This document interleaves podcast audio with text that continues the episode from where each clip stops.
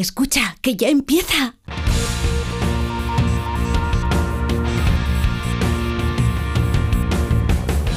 Ya empieza como el perro y el gato, patrocinado por Menforsan, los especialistas en cuidados, higiene y cosmética natural para las mascotas. Racional o irracional. Ser persona o animal. Usar traje o lucir tus plumas. Soltar trinos cantando a la luna. Seas bicho, ser humano. Todos quieren oír como el perro y el buenas tardes a todos y a todas, queridos amigos y amigas. Aquí estamos en Onda Cero y en Melodía FM para pasar un buen rato hablando de esos buenos amigos que comparten su vida con nosotros. Eso sí, ellos no lo eligen, con lo cual sed un poquito respetuosos cuando metáis a un no racional en casa. Lleva la máquina don Ignacio Arias, Nacho Arias para los amigos. Hoy viene verde Esperanza. Le veo bien. Tiene, es corporativo, verde. Bueno, la verdad es que tu verde es un poquito más claro que el verde corporativo, pero lo aceptamos. Lleva también la máquina, ¿quién si no? Beatriz Ramos Jiménez, que está muy elegante también. Y la alegría de vivir en la forma humana se ha hecho a Iván Cortés. Aquí estamos. ¡Ey!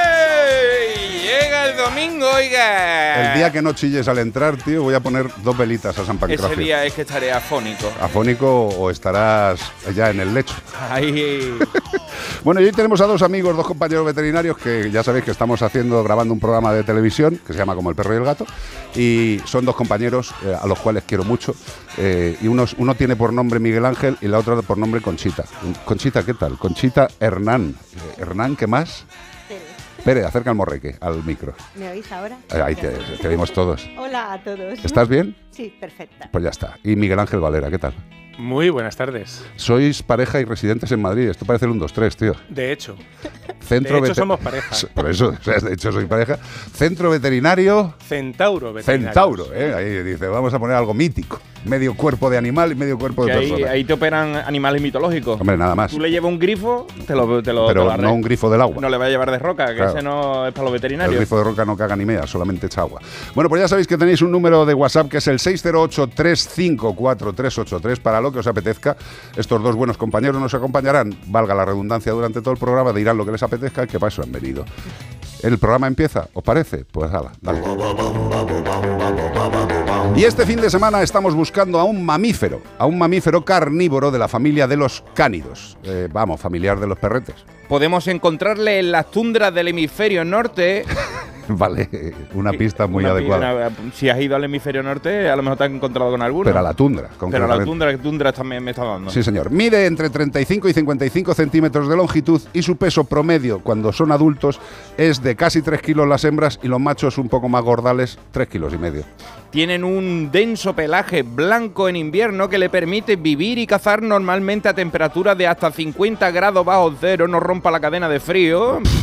no se te, te estropea, ¿eh? Yo no salgo al Mercadona con esa temperatura ni aunque me esté muriendo de hambre.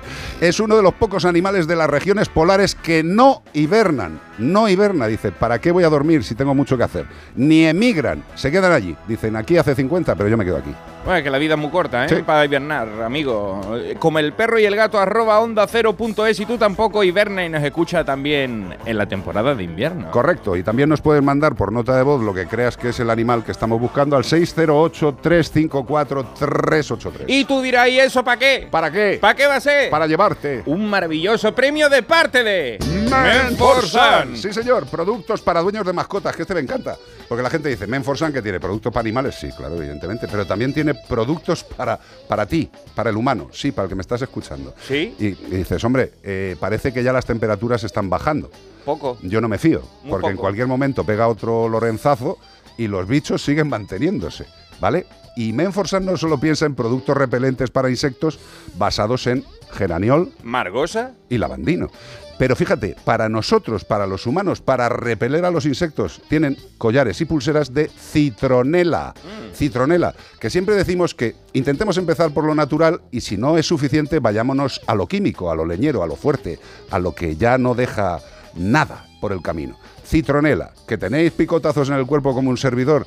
Yo estos días que me cogí, que ya ni me acuerdo, llevaba una pulserita de citronela y la verdad tengo que decir que solo fui picado por un insecto, cuando generalmente vuelvo a casa que parezco una mazorca de maíz. Todos los mosquitos de chiclana mosqueados, Guillo. Sí, porque no podían picarme. Dice, mira el tío gordo ese y no le podemos dar leña. Collares con citronela, no para tu perro, no para tu gato, para ti, humano. ¿De parte de quién? De Men for Sun. Catapult, chiput. Llegan las noticias a como el perro y el gato. Como siempre, una mala y una buena, ¿no? Pues mm, no puede ser de otra manera. Vale, la mala. Detenido en Sevilla un ser deleznable por tener a una yegua en estado lamentable en una caballeriza de tablada. Ya veis, cosas que no pasan nunca. Llevamos 18 años repitiendo prácticamente lo mismo en distintas localizaciones. Es muy bonito. Pero con distintos individuos y dist- di- distintas circunstancias, porque la Guardia Civil ha detenido esta vez a un hombre por maltrato animal al tener una yegua de estado, en estado lamentable en una caballeriza de tablada en Sevilla capital. Gracias a la colaboración entre agentes del Seprona y el Centro de Protección y Control de Animales de la capital andaluza, se ha podido detener a esta persona tras localizar al animal en un estado de desnutrición y cuidado lamentables, como comentábamos, tras la comprobación de los antecedentes de JAVB. Bueno, de, de este De este señor, este, este, este impresentable, estaba en búsqueda, detención y personación por parte de un juzgado de León. O sea que era un buen tipo, tenía antecedentes, le estaban buscando. Le estaba Fíjate, buscando como al equipo A, ¿sabes? Sí, sí, Era un sí. cuerpo de mercenarios. Bueno, pues el detenido ha sido trasladado ahora al juzgado en funciones de guardia de Sevilla. Una vez realizadas las gestiones oportunas, se consiguió identificar al animal y a su propietario. Pensé que el animal era él, pero un animal mm, deleznable. Absoluto. Quien ante las evidencias claras de maltrato, pues ha sido detenido y trasladado a dependencias del Instituto Armado para tomarle declaración, a ver qué más le toman la libertad. Pues tomarle, tomarle, le tomarán como mucho alguna multita eh, ridícula, indecente, y a lo mejor le dicen que le privan de la capacidad de trabajar o eh, interaccionar con animales durante un periodo de tiempo. Eh, estas son las penas que se suelen imponer en estos casos. Absurdas, cortas, pequeñas. Lo estábamos comentando antes con Conchita y con Miguel Ángel. O sea que en este país tenemos unas leyes demasiado suaves. No sé, pienso yo. Sí, sí. ¿Cómo lo veis, compis? Pues que se hacen nuevas leyes y no mejoran lo que hay. un resumen más, eh, más breve y más conciso, es que es eso, tío. Si sacamos nuevas leyes que solucionen lo que no hemos solucionado, porque este señor se irá de rositas en no muy largo periodo de tiempo. Te amplió la noticia. Es más, esta persona cuando fue detenida y la llevaron a comisaría y le pidieron los papeles, resulta que estaba en busca y captura. Sí, sí, de León, lo hemos dicho. Ah, lo habéis dicho, pensaba que no, perdona. No, pero tu intervención está muy bien para recalcarlo. Vale, vale. No, no, está muy Claro bien. que dice, no, yo no sé si tú has conseguido saber eh, de qué era el delito. No, bueno, los no antecedentes de búsqueda, encontrar. detención y personación que tenían eran variopintos, pero en este caso se le van a, a avisar por la parte del, del Claro. caballo. Bueno, por esto es por lo que han dado con Que es él. lo que hablamos siempre, que... Que no era una No, buena- no, no, no. A ver, un buen tipo de estos que va a Caritas los domingos a ayudar no, no tiene pinta. Bueno, a no ser que tenga una doble personalidad. Pero bueno, ya sabéis. eh, viva España y las Islas Chafarinas. Otra noticia. Balearia transporta un 15% más de mascotas en el año, en lo que va del año 2023. Esto va en consonancia con el aumento de animales en las familias españolas. Como Lógico. vemos, sí, cada semana van aumentando los números que van diciéndonos que hay muchos, muchas mascotas en España. Por ejemplo, Balearia ahora ha transportado cerca de 60.000 mascotas entre enero y septiembre de 2023. Pues son unos cuantos animales. ¿eh? 60.000 mascotas, ¿eh? Eh, un, eh, un 15% más respecto al año anterior. Para destacar su apuesta por el cuidado de los animales de compañía, Balearia lanzó una nueva Pet Week, que ya ha pasado, ya te la he perdido porque fue hasta el día 4. Claro, no avisas. pero vuelve todos los años. Ah, la, vale. la avisamos nosotros, hicimos aquí una mención para la gente. Bueno, pero coincidió con la celebración del Día Mundial de los Animales. Así que esperaros para el año que viene, que a lo mejor lo vuelven a hacer, pero bajo el claim, si las personas se parecen a sus dueños, ¿por qué no viajar como ellos? La naviera ha estrenado una campaña con la que homenajea durante una semana a estos animales mediante promociones comerciales, regalos a bordo a los pasajeros, que viajen con mascotas, sorteos, redes sociales, productos para el cuidado de estos animales, de todo. Un Y un barreño de biodramina para la familia. No, Sí. es broma, hombre, es broma. Los animales, eh, por cierto, que no, le- que no les deis biodramina de la abuela a los viajes, tío. Que muchas veces nos lo siguen diciendo, Conchita. Dice, Nosotros, "No, nosotros le hemos llevado a nue- nuestro. a- a- ¿En Balearia? Canarias, sí, sí. Anda. Al comer chiquitito además iba dentro del camarote y estupendamente. No, no, pues mira, que esto no estaba preparado, No, ¿eh? no, no. Ni mucho menos. ¿Y qué tal el viaje, Chachi? Perfecto, perfecto. A mí lo que me... que yo no, no he viajado porque no tenemos ahora perrete, pero eh, a mí me han dicho eso, que tanto pueden estar en cabina como que los que no pueden estar en cabina Sí, y están abajo, se puede ir a, por ellos y pasearles, ¿no? Sí, sí, puedes estar todo el tiempo fuera con él, si te apetece. Hombre, claro. Pero no están, o sea, da penita porque los grandes eh, son jaulas. Pero, pero los puedes sacar a pasear todo el tiempo que quieras y cuando ya te metes en el camarote Ajá. es entonces cuando ¿Se van a su camarote? Eh, Claro. eh, El suyo, sí. Sí, pero bueno. Pero no, no, están, no están mal. Y, y claro, y los chiquititos, pues contigo a todos sitios. ¿Ves? Eh, si es que siempre los grandes les tenemos las de perder, tío. Yo no sé por qué. Creo que habéis en todos los sitios. Bueno, pa- para los outlets de los tenis, ahí que hay los del 54 y eso, que nadie los compra, los dejan más baratos. Los es lo único 50 bueno que los tenéis. del 54 ya vuelan, las nuevas generaciones ya tienen peanas tochas, tío. Es verdad, bueno, buenas barras de pan. Perdóname. mi, hija, mi hija no tiene pie, eh, es un pato palmeado. una peana, es ¿no? tremendo. 608-354-383, como el perro y el gato.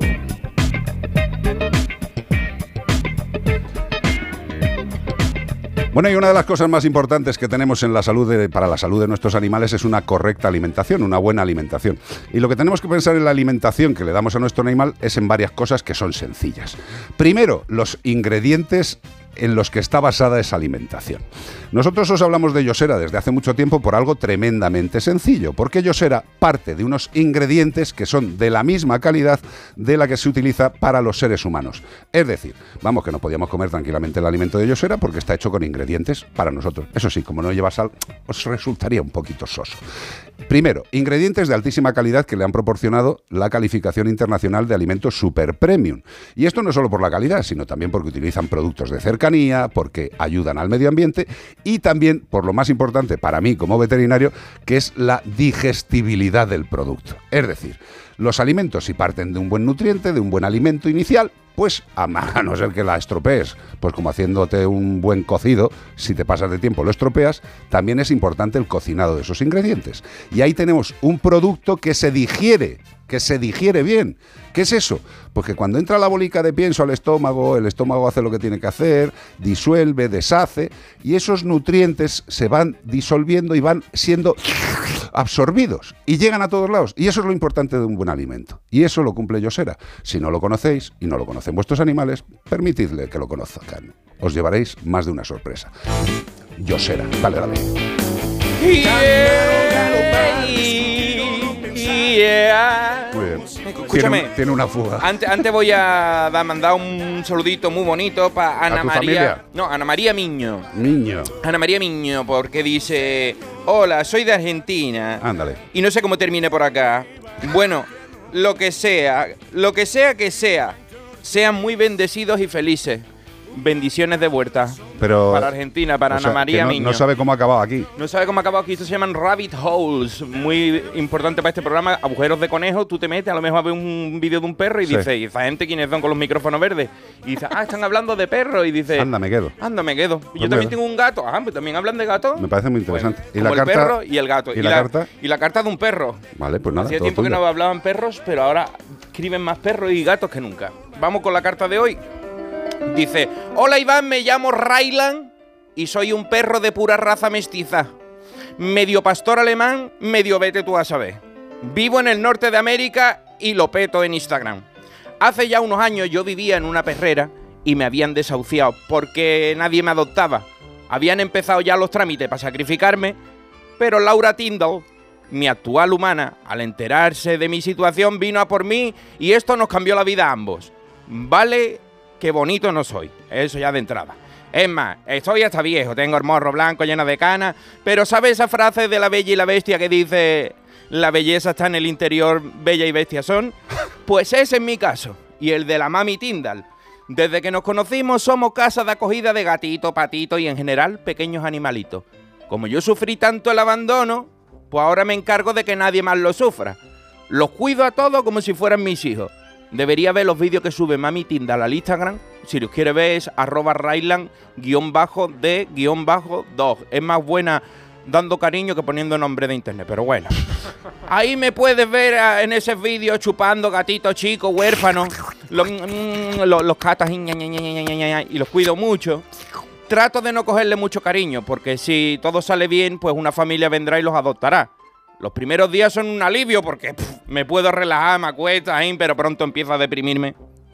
Me deprimo de aburrimiento si no tengo a quien cuidar, me pongo a cuidar una zapatilla vieja. Por suerte, Mami Tyndall rescata muchos animalitos desvalidos, no nos quedamos ninguno porque si no, no cabríamos todos.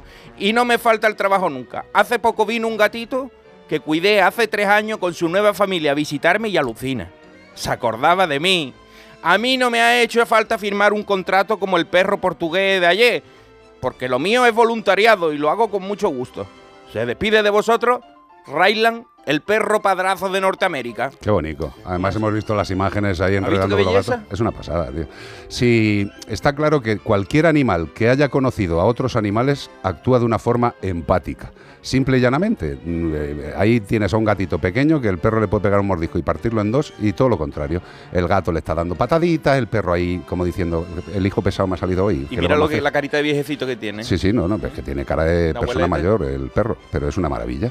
Hemos visto, creo que, muchísimas escenas mm, interespecie de todo tipo de animales cuidándose unos a otros. Pues lo iban a sacrificar, como hablábamos ayer. Si no tienes dinero, pues lo mejor es darle matarile al perro. Sí, sí, luego hablaremos de eso, que contactaremos con damas juristas y podremos opinar, además que tenemos a, a- a compañeros aquí hoy en el estudio. Pues mira, más opiniones y más cosas. Por cierto, si me queréis seguir, ya sabéis, a través de Facebook, Iván Cortés Radio, Radio, Radio, Radio. Iván radio. Cortés, radio, radio. Para pasar un buen rato en Melodía FM como el perro y el gato.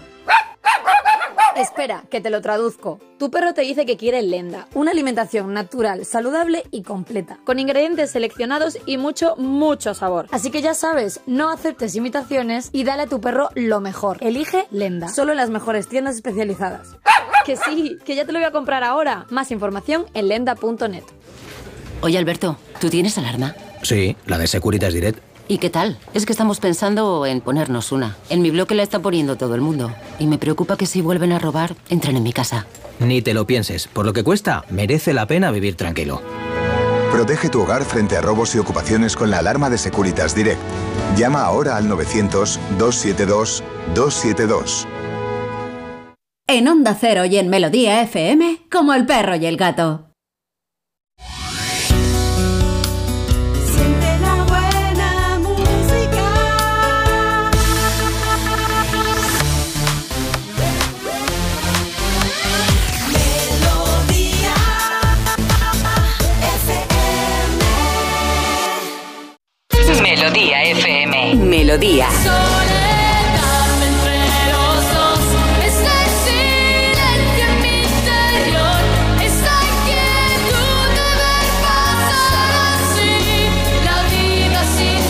Amor. La soledad. Siente la buena música.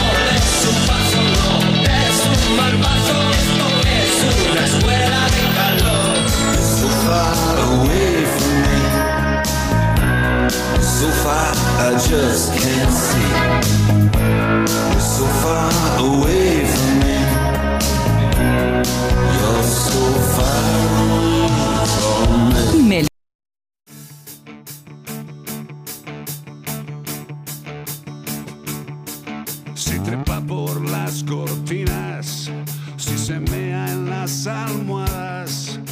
Atraviesa los tobillos de eficaces dentelladas, si maulla por las noches, por amor desesperada, no son cosas de felinos, es el hombre y sus chorradas. No te metas en más foros donde todos saben nada. No te creas los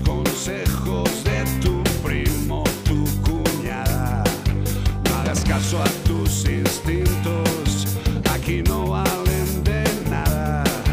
No son cosas de felinos,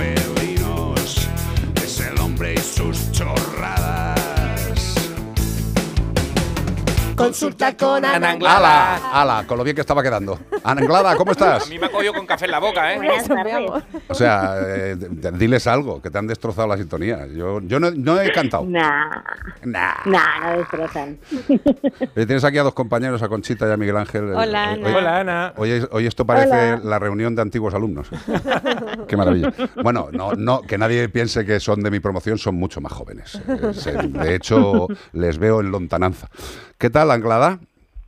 Muy bien. Te he visto, bien. te he visto eh, grabada ya en tu sección. Qué bonito. Hombre, fuimos a la grabación, y Ya, estuvimos ya, en su pero- clínica y tenía muchas ganas de conocerla. Ya, pero yo además eh, hemos disfrutado ya de ver las imágenes y yo creo que la gente va a disfrutar mucho del programa, sinceramente. Sí, ¿no? Estoy muy encantado, de verdad, es muy bonito. Mola mucho. A ver, ¿de qué vais a hablar hoy, nenas? Pues mira, hay dos consultas para Ana. Una es Super muy... nenas. Ay, la super... Oye, pues nos pega Ana, ¿eh? La super nena. Sí, ya Me compro- gusta. ya Bueno, compro Yo me disfrazé una vez de la de Super Nena Verde. O sea. Además, con Io, con Io ya Cactus. Sí, sí, sí, pues nada. Eso, cactus, no Oye, mira, tenemos dos consultas. ¿eh? Una es muy breve. La primera, a mi gata le gusta una planta de marihuana que tengo en el jardín. ¿Será, será malo para ella? ¿Pero en qué- Es que ¿Cómo, la cómo? encanta. Espera, espera, Te espera. juro que esta consulta es Silencio y lee despacio. No, no llevemos a la gente al equívoco. A mi gata le gusta una planta de marihuana que tengo en el jardín. ¿Será malo para ella? Es que le encanta. ¿Y a Vamos por partes. Vamos por partes. En primer lugar, podemos concluir sin duda de que esta persona que nos consulta tiene una planta de marihuana en casa. Esto dentro de la legalidad existente, tener una planta. No lo sé, yo no, no me atrevo porque... Que nos lo diga alguien que sepa, parece que, bueno, eh, eh, tendrá la excusa. Vino una semillita, entró. Yo me tal, acojo la al secreto cigüeña. profesional profesional por si algún, alguien, de la Guardia Civil me llama y me dice que toque el teléfono. Yo me acojo al secreto periodístico. Pero vamos a ver, que ha dicho, que ha dicho una planta, que no ha dicho una hectárea. Pero bueno, eh, ¿es, ¿es lógico que al gato le, le guste la marihuana? Eh, O sea, la planta, quiero decir. Ha escuchado mucho Bob Marley son- y el gato, no sé. Ya, ya, los gatos son muy cotillas, muy curiosos y van a mordisquear todo. Al final los gatos muerden plantas. Sí que es verdad que hay que tener cuidadito con lo que tenemos en casa, porque eh, pueden ser tóxicas. Yo no me voy a meter en temas eh, de si es legal, no legal, si tal, ahí no me meto porque no tengo ni la más remota idea. Tú tranquila sí que alguna, alguna persona de todos los oyentes nos estará mandando ya un Ya la han WhatsApp. mandado. ¿Ya la han mandado? Ya la han mandado. Pone aquí José Luis. Palma Miranda que se pueden tener dos. Ah, José Luis Palma Miranda. Gracias, José Luis. Ya sabemos. Por lo menos en Granada se con quién hablar. Ya sabemos con quién hablar, José Luis. Macho. Sí, sí. Bueno, entonces, ¿qué pasa? ¿Qué pasa con los mordisqueos a la Bueno. marihuana? que sí que puede ser tóxico. Mm. Yo, siempre que mm, tengáis plantas en casa, eh, hay una página que es aspca.org. ASPCA. ASPCA.org. Vale. Sí, que ahí tienen todas las plantas. Tienes lo único que tienes que poner el nombre científico de la planta y mirar si es tóxico o no es tóxico, qué tipo de toxicidad es, que para- si además te viene para perros, para gatos, para caballos, para todos. Ah, muy ¿vale? bien. Entonces, no nos quedemos con la idea de no, esto si solamente se come, me lo voy a inventar porque tampoco entiendo la planta. ¿eh? Yo de plantas, eh, puercitas mías, las mato todas. Sí. Pero lo que si es el, el bulbo o si es no sé qué, o no sé cuántos, allí te viene todo lo que puede pasar. Correcto. ¿vale? Y en este caso, eh, como no soy fan de la marihuana, pues tampoco tenía mucha idea y mis clientes a día de hoy todavía, todavía no me ha pasado en gatos. Eh, digo, pues voy a ver lo que pasa. Pues sí, pues eh, efectivamente, bueno, aparte de ser tóxico para todos, eh, puede llegar a, a- a- a tener convulsiones, coma incluso en algunos casos la muerte. O sea que eh, lo más frecuente No podrían ser los vómitos, pero no es ninguna tontería el que estamos aquí jiji jaja con la marihuana, como si nos Claro. lo hubiéramos Claro. como nosotros, pero Mm. No, no hay que. hay que Pero hay una cosa, con estas cosas. hay una cosa, Ana, yo creo que, que está bien que lo comentemos a la gente porque eh, como hay productos que salen de la marihuana pero no producen efectos negativos sino positivos, eh, la marihuana tiene una parte que es el CBD, ¿vale? Que eso Claro. sí que se está utilizando para medicina humana. Eh, no, di lo que quieras, Miguel. Sí, no hace falta que levante el dedo como en clase, tío. O sea, eso, eso en anatomía patológica. Espera, un momento. ¿Sabes lo que me acaba de decir Nacho por los cascos? Dice, el CBD es como la cerveza sin alcohol. Sería un ejemplo. Dime, dime. Miguel. Sí, re- respecto al CBD, como, como fisio, como rehabilitador que soy, utilizo una crema para dar los masajes con CBD Ajá. y lleva árnica, lleva muchas más cosas y la verdad es que hace una diferencia. Es Makes the totalmente. difference. Yo- yo- yo totalmente. eh, para las alteraciones cognitivas, eh, para problemas de artrosis. O sea, el CBD de, de la marihuana, que es la parte no psicotrópica, la que no te produce morrer, eh, pues se está utilizando en medicina. Claro, pero hay que aclarar que, claro, es que No, la no, gente Dice- el gato se come todo. Claro, o sea, se que come el CBD, claro, el THC, la que madre que paría dice, panete, se come el todo. CBD que a lo mejor está muy elevado de precio, pero como el veterinario me lo ha mandado, me lo voy a hacer en casa yo Sí, y, claro. y- y la has liado. que porque, tengo un claro, amigo que, bueno. que no eres que- químico ni eres nada de todo esto. Exacto, que hay que tener prudencia. A, ver, Efectivamente. todos, yo creo que todos los veterinarios en alguna, en alguna ocasión hemos recibido en la clínica veterinaria algún animal que ha ingerido algún tipo de sustancia eh, estupefaciente. O sea, desde Pero bolitas. más perro de- que gato. Sí, sí, Sí, sí, perros, sí, sí, sí. perros. Yo creo que el gato, eh, en realidad este gato debe ser, eh, pues eso, que procede de Jamaica o que tiene algún tipo de, de de filia hacia las canciones de Bob Marley. O sea, y el animal lo disfruta, lo goza. Pero que tenga cuidado esta persona, eh, yo desde luego no le dejaría que mordisqueara la planta de marihuana, personalmente. Porque depende de cuánto mordisque, de la capacidad que tenga su metabolismo de mm, metabolizar lo que se mete para el cuerpo. Hay que diferenciar la hierba gatera. Exacto. Eh, la, la hoja es muy diferente, o sea, a, a simple vista puedes diferenciar la hierba gatera, catera ni pere, eh, ni, ni peria, Nepet- nepeta cataria. Nepeta cataria. Casi acierta, Catara Rubí. na pere- Nepeta cataria es Igual la... es que ve mal el gato. No, no, no. Se ha confundido. El gato, Se ni- le el- confunde. el gato si va a mordisquear esa planta es por algo. Con lo cual, tengamos la prudencia de que si el animal ha cogido una cierta tendencia, pues hombre, mm, eh, yo creo que tenemos que evitarlo de cualquier forma. A nosotros nos pasa con las cebolletas, que yo no sé, Tango, en uno de nuestros gatos, una vez lo probó y cada vez que compramos ce- cebollas y las dejo fuera o cebolletas y las dejo fuera, tengo que tener un cuidado de guardarlas enseguida porque es que si no va a mordisquear el tallo verde este que le sale. Tallo verde. Y el sí, resto sí. de gatos no lo hacen. Bueno, tampoco la nepeta cataria, la, la hierba gatera, le- tampoco, le, gusta a todos. Hay, hay algunos que les pone la nepeta cataria y le da un, le da un perrengue súper flipante, que no es droga, que no es droga la nepeta cataria, pero sí les produce un efecto fuerte, ¿no? Anglada, porque tú la nepeta cataria sí que la tienes más controlada. Sí, sí, al final, pero sí que es verdad que una cosa es que este, les guste el olor y tal, y otra cosa es que la falsa, el falso mito de que los gatos tienen que comer hierba gatera. Exacto. Que esto otro día, si queréis, hablamos de ello, que es que no tiene absolutamente. O sea, que, que no hay evidencia científica que tengan que comer hierba. Otra cosa es que coman hierba por, porque se les pone y tal, pero es diferente la, la, la hierba gatera que se les pone en casa para que, que coman, igual que el tema de la malta y tal, que, el- que, la, que la nepeta que, bueno, que les hace estar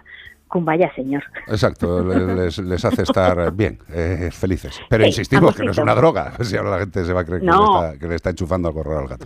Y la otra No, y de hecho hay gatos Dime. que no, lo, que no lo toleran, ¿eh? Hay gatos que no les gusta absolutamente nada la nepeta. Nosotros, en casa y nosotros en casa, ella. los cinco, los cinco, fíjate que han tenido capacidad y tiempo, los cinco pasan por encima de la nepeta como diciendo ¿qué, ¿Qué es esto? Se What, lo what puse is una vez mierda? como- O sea, no, no les provoca nada.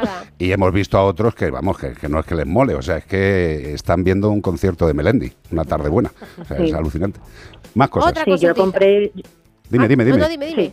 No, que digo que yo compré, en su momento compré em, en polvitos Sí. y lo que hice fue comprar bolitas de estas de juguetes de, eh, de- como tipo peluche y las metía dentro de una bolsa de plástico Sí. con la, con la nepeta para que se impregnaran bien del olor y en consulta en, en gatos a los gatitos y tal se los, se los ponía y veía eso. Había algunos que estaban encantados de la vida y había otros que, que no. Exacto. Manejo cat friendly que se llama. Totalmente. La otra consulta que decías que había dos. Otra consulta. Dice, buenas tardes equipo, mi nombre es Pilar y tengo un gato de 8 años al que ah, adoptamos con 3 meses. Me gustaría haceros una consulta. Lleva con episodios de diarrea desde marzo. Le han dado antibiótico y más o menos le iba funcionando, pero desde hace un mes no se controla. Ha perdido mucho peso y mi veterinario le ha hecho un análisis y su diagnóstico ha sido hipotiroidismo. Lleva cuatro días con tiroxina y antibiótico para diarrea, pero no se le quita. Estoy desesperada y le veo pachucho. Pide comida de forma normal y come y bebe bien, pero sigue con diarrea. Decidme qué opináis, por favor. Oye, una, una cosa, Ana, si te parece antes, eh, porque eh, yo creo que también nos pasa a los veterinarios, el concepto diarrea. Sé que a las 2.58, 1.58 en Canarias, hablar sobre eh, lo que es la diarrea, pues a lo mejor a alguno le joroba la comida. Pero diarrea, diarrea no es las cacas líquidas o las cacas pastosas. Esa es una de las dos connotaciones de la diarrea. O sea, un animal puede estar eh, haciendo caca, eh, expulsando excrementos blandos e incluso líquidos y no ser diarrea. Es una no asimilación y hacen la caca blanda. Para que sea diarrea tiene que ser la caca blanda o líquida, sin forma, perder la forma, y dos, aumento de la frecuencia cagatoria. Es decir, si el gato o el perro cagan dos veces al día y de repente cagan cinco y líquido o blando, sí es diarrea. Pero no es diarrea si no hay un aumento de la frecuencia. ¿eh? Eso puede ser una alteración, de que el alimento no le esté sentando bien, de que tenga una dificultad de asimilación. Y yo creo que eso es importante, porque muchas veces la gente nos dice, no, es que el perro tiene diarrea. Vamos a ver, diarrea. ¿Quién es diarrea? ¿No? Yo creo que ese es el primer paso, porque a lo mejor tiene una intolerancia a algún alimento. No lo sé. Cuéntame.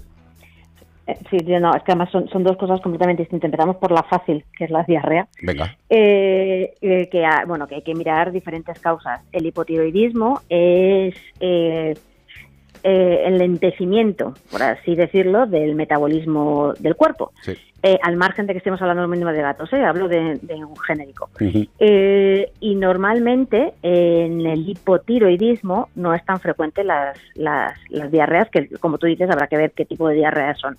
Entonces, bueno, hay que, hay que investigarlo. El tema de los antibióticos en diarreas, hablo sin tener ni un solo dato de este análisis. ¿eh? Como, O sea, no tengo ni como análisis. hacemos siempre, estamos, estamos informando y generalizando. claro. Exacto, por supuesto. Eso es, quiero dejarlo claro porque mm, no tenemos más que estos datos. O sea, si tuviera más datos podría hablar con más conocimiento de este caso, pero en este momento, o sea, no tenemos nada. Entonces, las diarreas en general en medicina, tanto humana como veterinaria, cada vez se están tratando menos con antibióticos. Totalmente. Porque se ha visto que incluso el uso de antibióticos en diarreas produce una alteración de la flora intestinal, salvo que en este caso en concreto el veterinario ha decidido ponerle antibiótico por X motivo. ¿vale? Hablo en general para que a nadie que tenga diarreas en casa le plante una, una, una aumentine que tenga en casa a su gato. Me encanta eso de En que, este tenga, caso, que, que tenga diarreas en casa como si fuera un tipo de mascota. ¿Qué tienes en casa? Dice, diarreas. Y puede Bueno, ya ser, que a veces hablamos un poco así. y puede ser ¿Vale? que a lo Por otro en, lado. en lugar Espera, de espera. Que puede ser Ana que en lugar de hipotiroidismo sea hipertiroidismo y se haya confundido. No, la- porque está con levotiroxina. Está con levo. Está Sí, con pero- levotiroxina, le ha Ah. puesto la levotiroxina. A Sería, voy, sería, sería un posible error en el caso de que no le hubieran dado el tratamiento. Dime, dime. Claro, dime. sobre todo porque nos ha mandado la foto de la, de la levotiroxina. De hecho, en el, en, el, en el escrito ponía hiper y luego ya sí misma se ha recorregido poniendo hipo porque era levotiroxina. Correcto. Eh, ¿Qué pasa? Que en el- los gatos, eh, o sea, tenemos, cuando hablamos de medicina felina, tenemos que quitarnos de en medio la parte de la, de la medicina canina. O sea, el gato sabemos que no es un perro pequeño y todo lo que conocemos de hipotiroidismo en perros no podemos llevarlo al hipotiroidismo en gatos. En gatos, el hipotiroidismo es bastante eh, raro. De hecho, en animales, cuando se diagnostica, suelen ser en animales eh, jovencitos y hay muy poco descrito de, muy pocos animales descritos de eh, hipotiroidismo felino.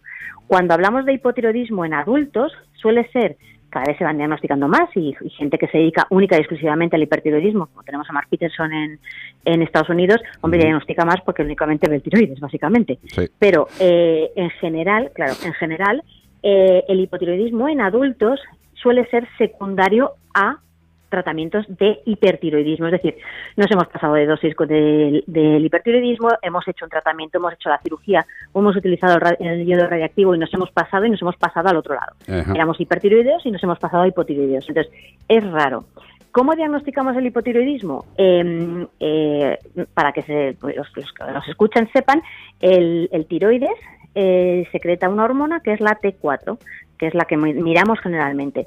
Pero para que sea un hipotiroidismo tiene que estar la T4 bajita, es decir, no se está fabricando suficiente hormona tiroidea, pero eh, se está fabricando otra que es la TSH que está diciendo al tiroides, oye, fabrica más, fabrica más, fabrica más. Entonces tendremos T4 baja y TSH alta. En este caso no tenemos en gatos, no tenemos eh, análisis de TSH felina, sino que tenemos de TSH, TSH canina, pero tendría que estar alta. ¿Qué pasa? Que si nosotros no tenemos una TSH alta y tenemos una T4 baja, cualquier enfermedad sistémica, véase unas diarreas crónicas, como nos está comentando, eh, pueden dar un problema de T4 baja. Nos pasa en humanos, nos pasa en gatos, nos pasa en perros. Sí, pero, la eh, T4 es una hormona que disminuye muchísimo. Exacto, es que, es que estás diciendo una cosa que eh, estamos entrando en un tema un poquito hiper, hipertécnico, claro, que, que nos juntamos cuatro y parece que fluye aquí la, la ciencia. Eh, lo, que, lo que le quiero decir a la gente con lo que estás diciendo es que muchas veces una analítica que le entregamos al propietario, luego llegan a casa, lo leen y si no interpretan lo que tú estás interpretando, que son excepciones, llegan a conclusiones absolutamente erróneas y encima se cabrean con el veterinario. De hecho, este se ha equivocado. No, no, se ha equivocado usted que no tiene estudios. Eh, lo digo con todo el cariño, porque hay cosas que aunque una analítica diga A, no quiere decir exactamente A, sino a lo mejor que puede decir todo lo contrario. Hay que entender. Y por cierto, te, te apoyan aquí, es que me ha pasado, Bea, eh, los antibióticos no ofrecen ningún beneficio en el tratamiento con perros de perros con diarrea según el, el Royal Veterinary College. O sea que estás a Ah. nivel del Royal. Es- está- es fantástico. Pues eso sí, me he puesto muy técnica, pero porque la gente entienda que co- con, un simple análisis muchas veces podemos decir, vale, el animal está enfermo y tenemos el tiroides regulero, pero no significa que seamos hipotiroideos. Eh, con lo cual, que haga caso al veterinario, Sí. que hagamos caso a los veterinarios y que vayamos a los especialistas, que para eso hay muchos y muy buenos. Anglada, Eso es. que ganas de verte, compañero. Un besito. Un beso muy grande. Nada. Chao. Un besito, chao, chao. Adiós. Bueno, y como ya hemos empezado otra hora, llega el momento de daros otro bloquecito de pistas para que no os despistéis. Mira, nos dice Porti, Porti, Porti. Como que ti, por ti. Es ¿Qué- que ayer le felicitamos su cumpleaños, no sé si se Sí. enteró de que lo felicitamos, pero hoy nos pregunta "¿Cuá- ¿Cómo se llama el producto de Menforsan para evitar el pis de mi gato en cierto lugar de la casa? Thank you, Porti, Porti, Porti. El producto antimicciones, o sea, Pues, es difícil. ¿eh? es difícil. No quiero que se me, ¿cómo se va a llamar? Anti, antijaquecas, no, antimicciones. No, tampoco se llama antiorines. Tampoco. Bueno, No, también le puede llamar Se puede llamar antiorines, pero, Pero, bueno. vamos, que entras en el catálogo de menforsan.com y lo encuentras. Eso sí, igual te tiras 800 horas viendo todos los productos que tiene para tu casa y para tus animales. Este fin de semana buscamos a un mamífero carnívoro de la familia de los cánidos. Como sigas así, Nacho Arias, te voy a poner en la esquina, ¿eh? dice el Tenacat.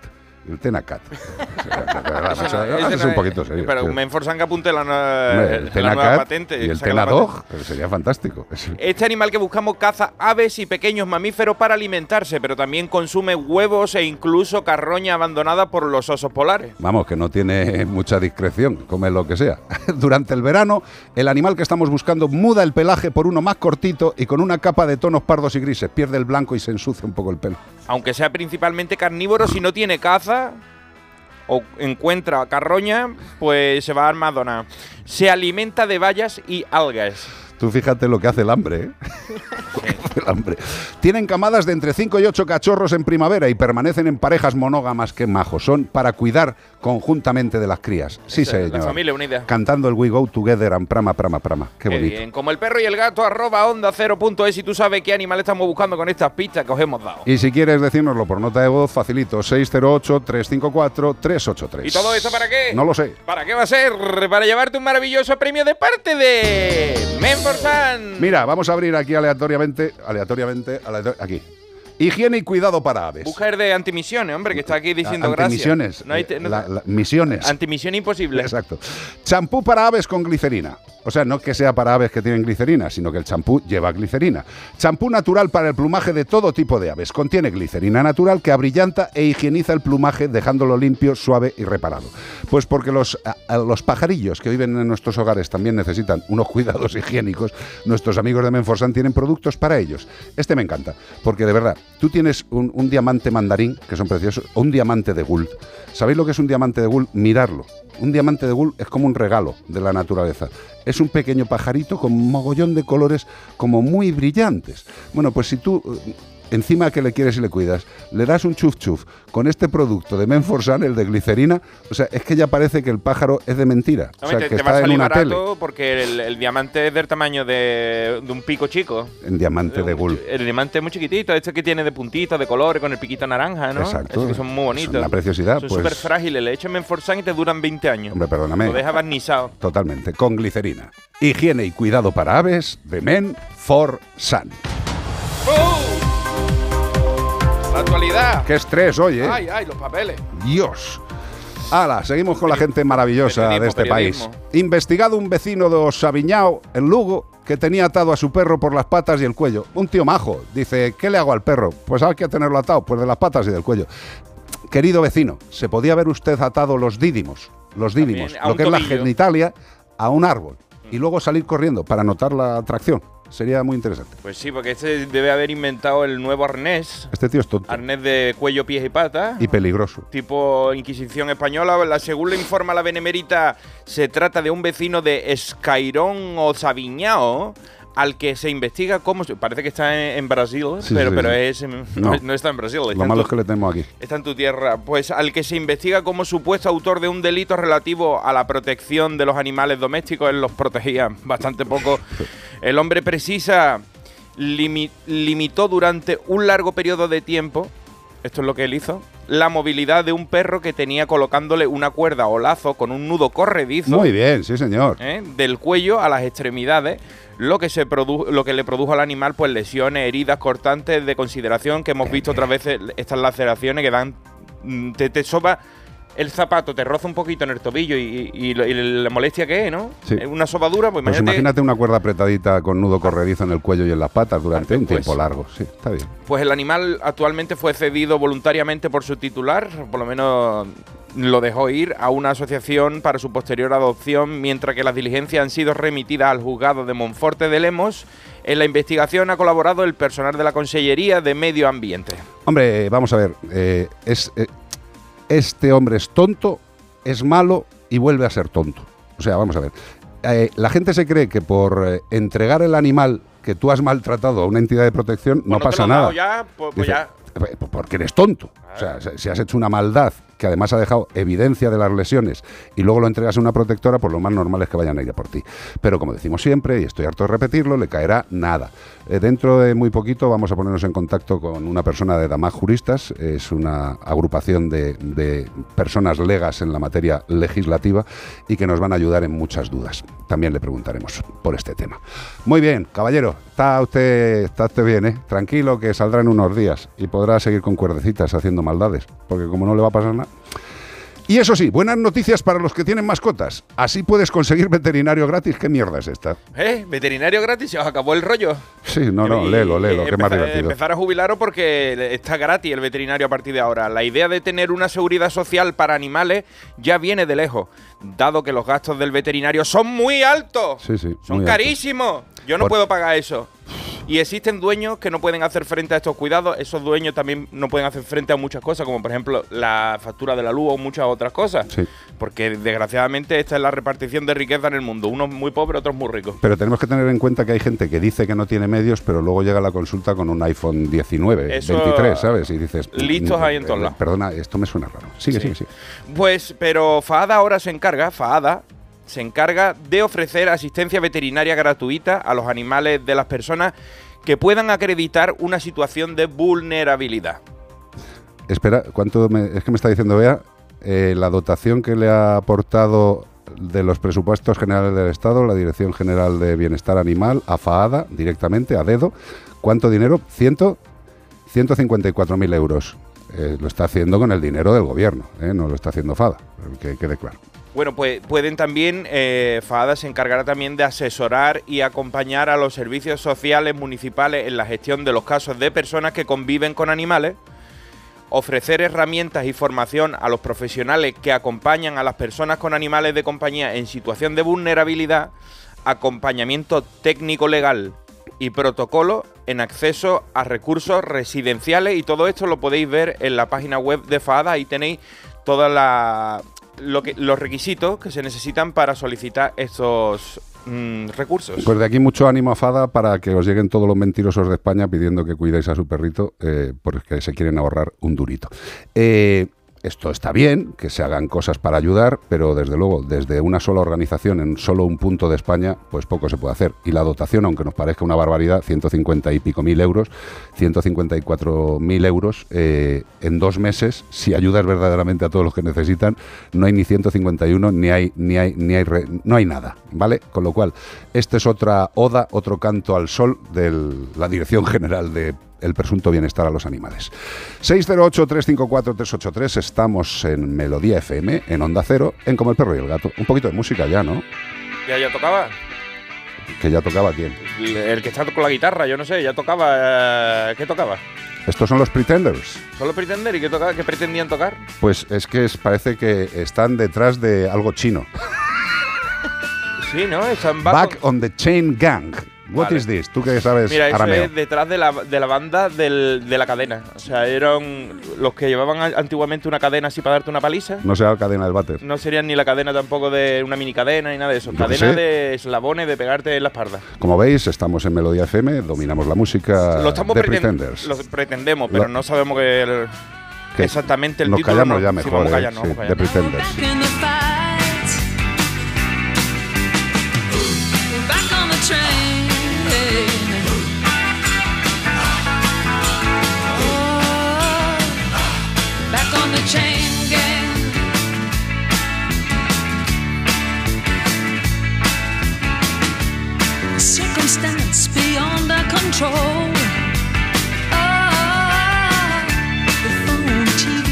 The news of the world.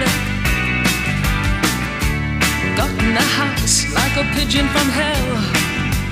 Oh, through sand in our eyes and descended like flies. Put us back on the train.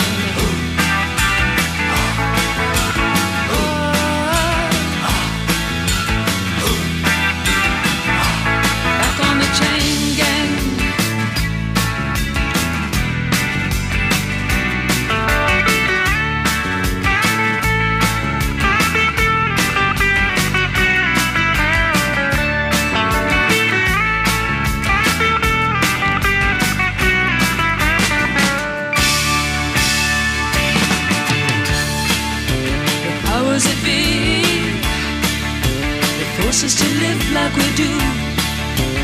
Bring me to my knees when I see what they've done to you.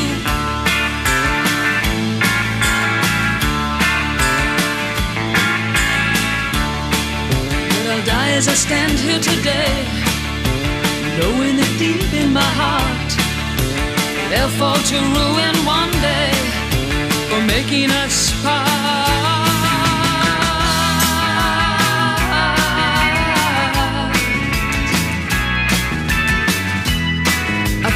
Picture of you.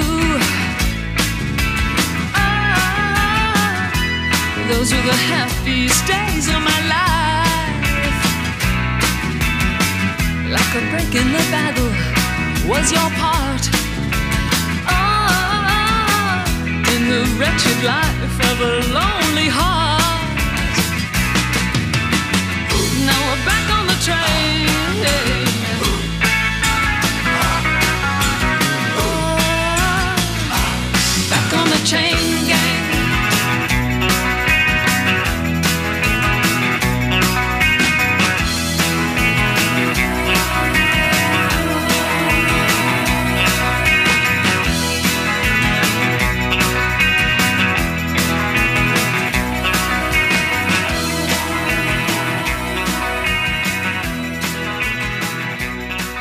En Onda Cero y en Melodía FM, como el perro y el gato.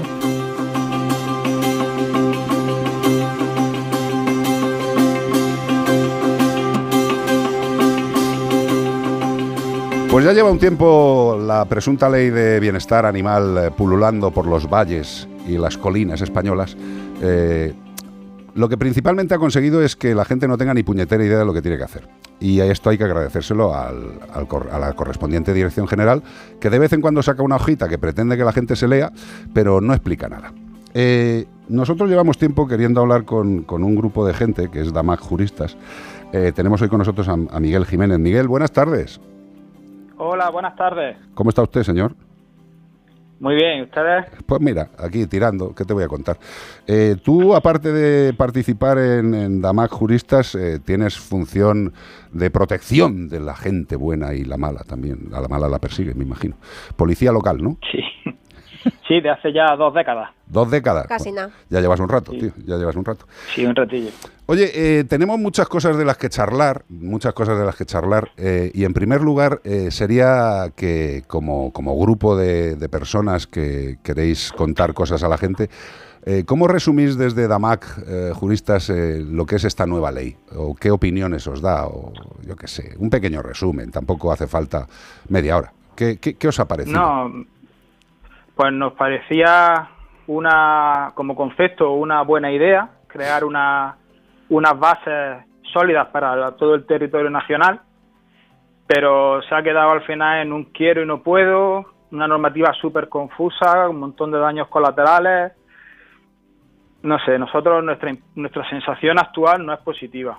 Totalmente. Sí es cierto que todavía quedan cosas por reglamentar, quedarán muchísimas instrucciones, muchísimas, para cuadrar muchas cosas ambiguas que tiene la normativa y seguramente algún contencioso administrativo que tendrá que afrontar el Estado con esta normativa. Eh, estamos hablando de, de que parece que seguimos esa línea que una parte del gobierno anterior eh, era hago leyes y ya Dios dirá lo que pasa luego. Eh, Si me he equivocado, ¡ah, yo no he sido!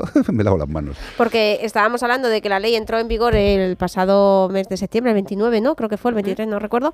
Que, Sí, que- 29 de que no ha sido ni un mes, pero sí llevamos muchos meses de recorrido de muchísima información a través de medios de comunicación o redes sociales que nos llegan de si vamos a poder tener una cobaya, si no, si hay que castrar al gato, si no, si el perro de PPP. Entonces, eh, ha salido la ley, pero es que estamos un poco en la misma situación. Entonces, Miguel, tú, eh, porque, bueno, sacó un comunicado la, la Dirección General de estas cosas hasta que nos hagan reglamento. Bueno, no, estas cosas no dijeron. Hasta que no se les haga reglamento, esto no va a poder aplicarse. Pero ¿qué pasa con el resto de cosas? ¿Vosotros nos podéis comentar o también lo desconocéis? ¿Qué aplica Sí, ya sí. el tema de la ley de protección animal y qué todavía no aplica porque se tiene que reglamentar? Porque yo creo que no lo, no lo entendemos ni nosotros.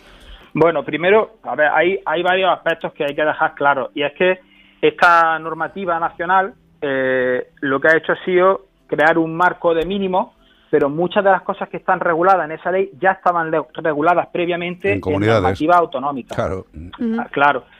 Entonces, eh, cosas concretas que tiene esta nueva ley que, que, eh, ya están en vigor, pues por ejemplo el tema de los gatos que tienen menos de seis meses y tienen que estar identificados y castrados. Que la identificación todas las comunidades lo tenían regulado, pero la castración no. Y ahora ya es obligatorio que todos los gatos mayores de seis meses estén castrados. O Eso sea, que eh, va- vamos por partes porque luego la gente lo reenviará esto, lo irá mucha gente. Primer punto, claro, efectivo, y que ya está en vigor, gato de más de seis meses tiene que estar castrado e identificado. ¿Es correcto? Sí, es Seguimos, pa- seguimos para bingo. Hmm. Otra. Claro, porque es que si no, Vale, otra con, con- cosa con lo que- difícil que- sería, eh, Sergio García Torres, que me estás escuchando, si no te lo cuentan siempre, haz un listado. eh, Se pone una rayita, pones lo Sí, que va no. detrás de la rayita, otra rayita, lo que va detrás. Es fácil, ¿eh, Sergio? Es lo que es un listado, ¿eh? Como hacías en el cole. Sé que hace mucho, pero un listado simple. Sigamos. Luego tenemos mm, pues, más conceptos que están en que son nuevos. Por ejemplo, el uso de collares de impulso, de púa o de ahogamiento. Sí. Eso es nuevo. La prohibición genérica no, no existía en muchísimas comunidades autónomas y también es algo que ha generado mucha polémica porque yo he estado en comunicación con, con adiestradores profesionales y modificadores de conducta y ellos dicen que el problema de este material es que, esté, que se use inadecuadamente, pero que bien usado eh, es una herramienta muy útil.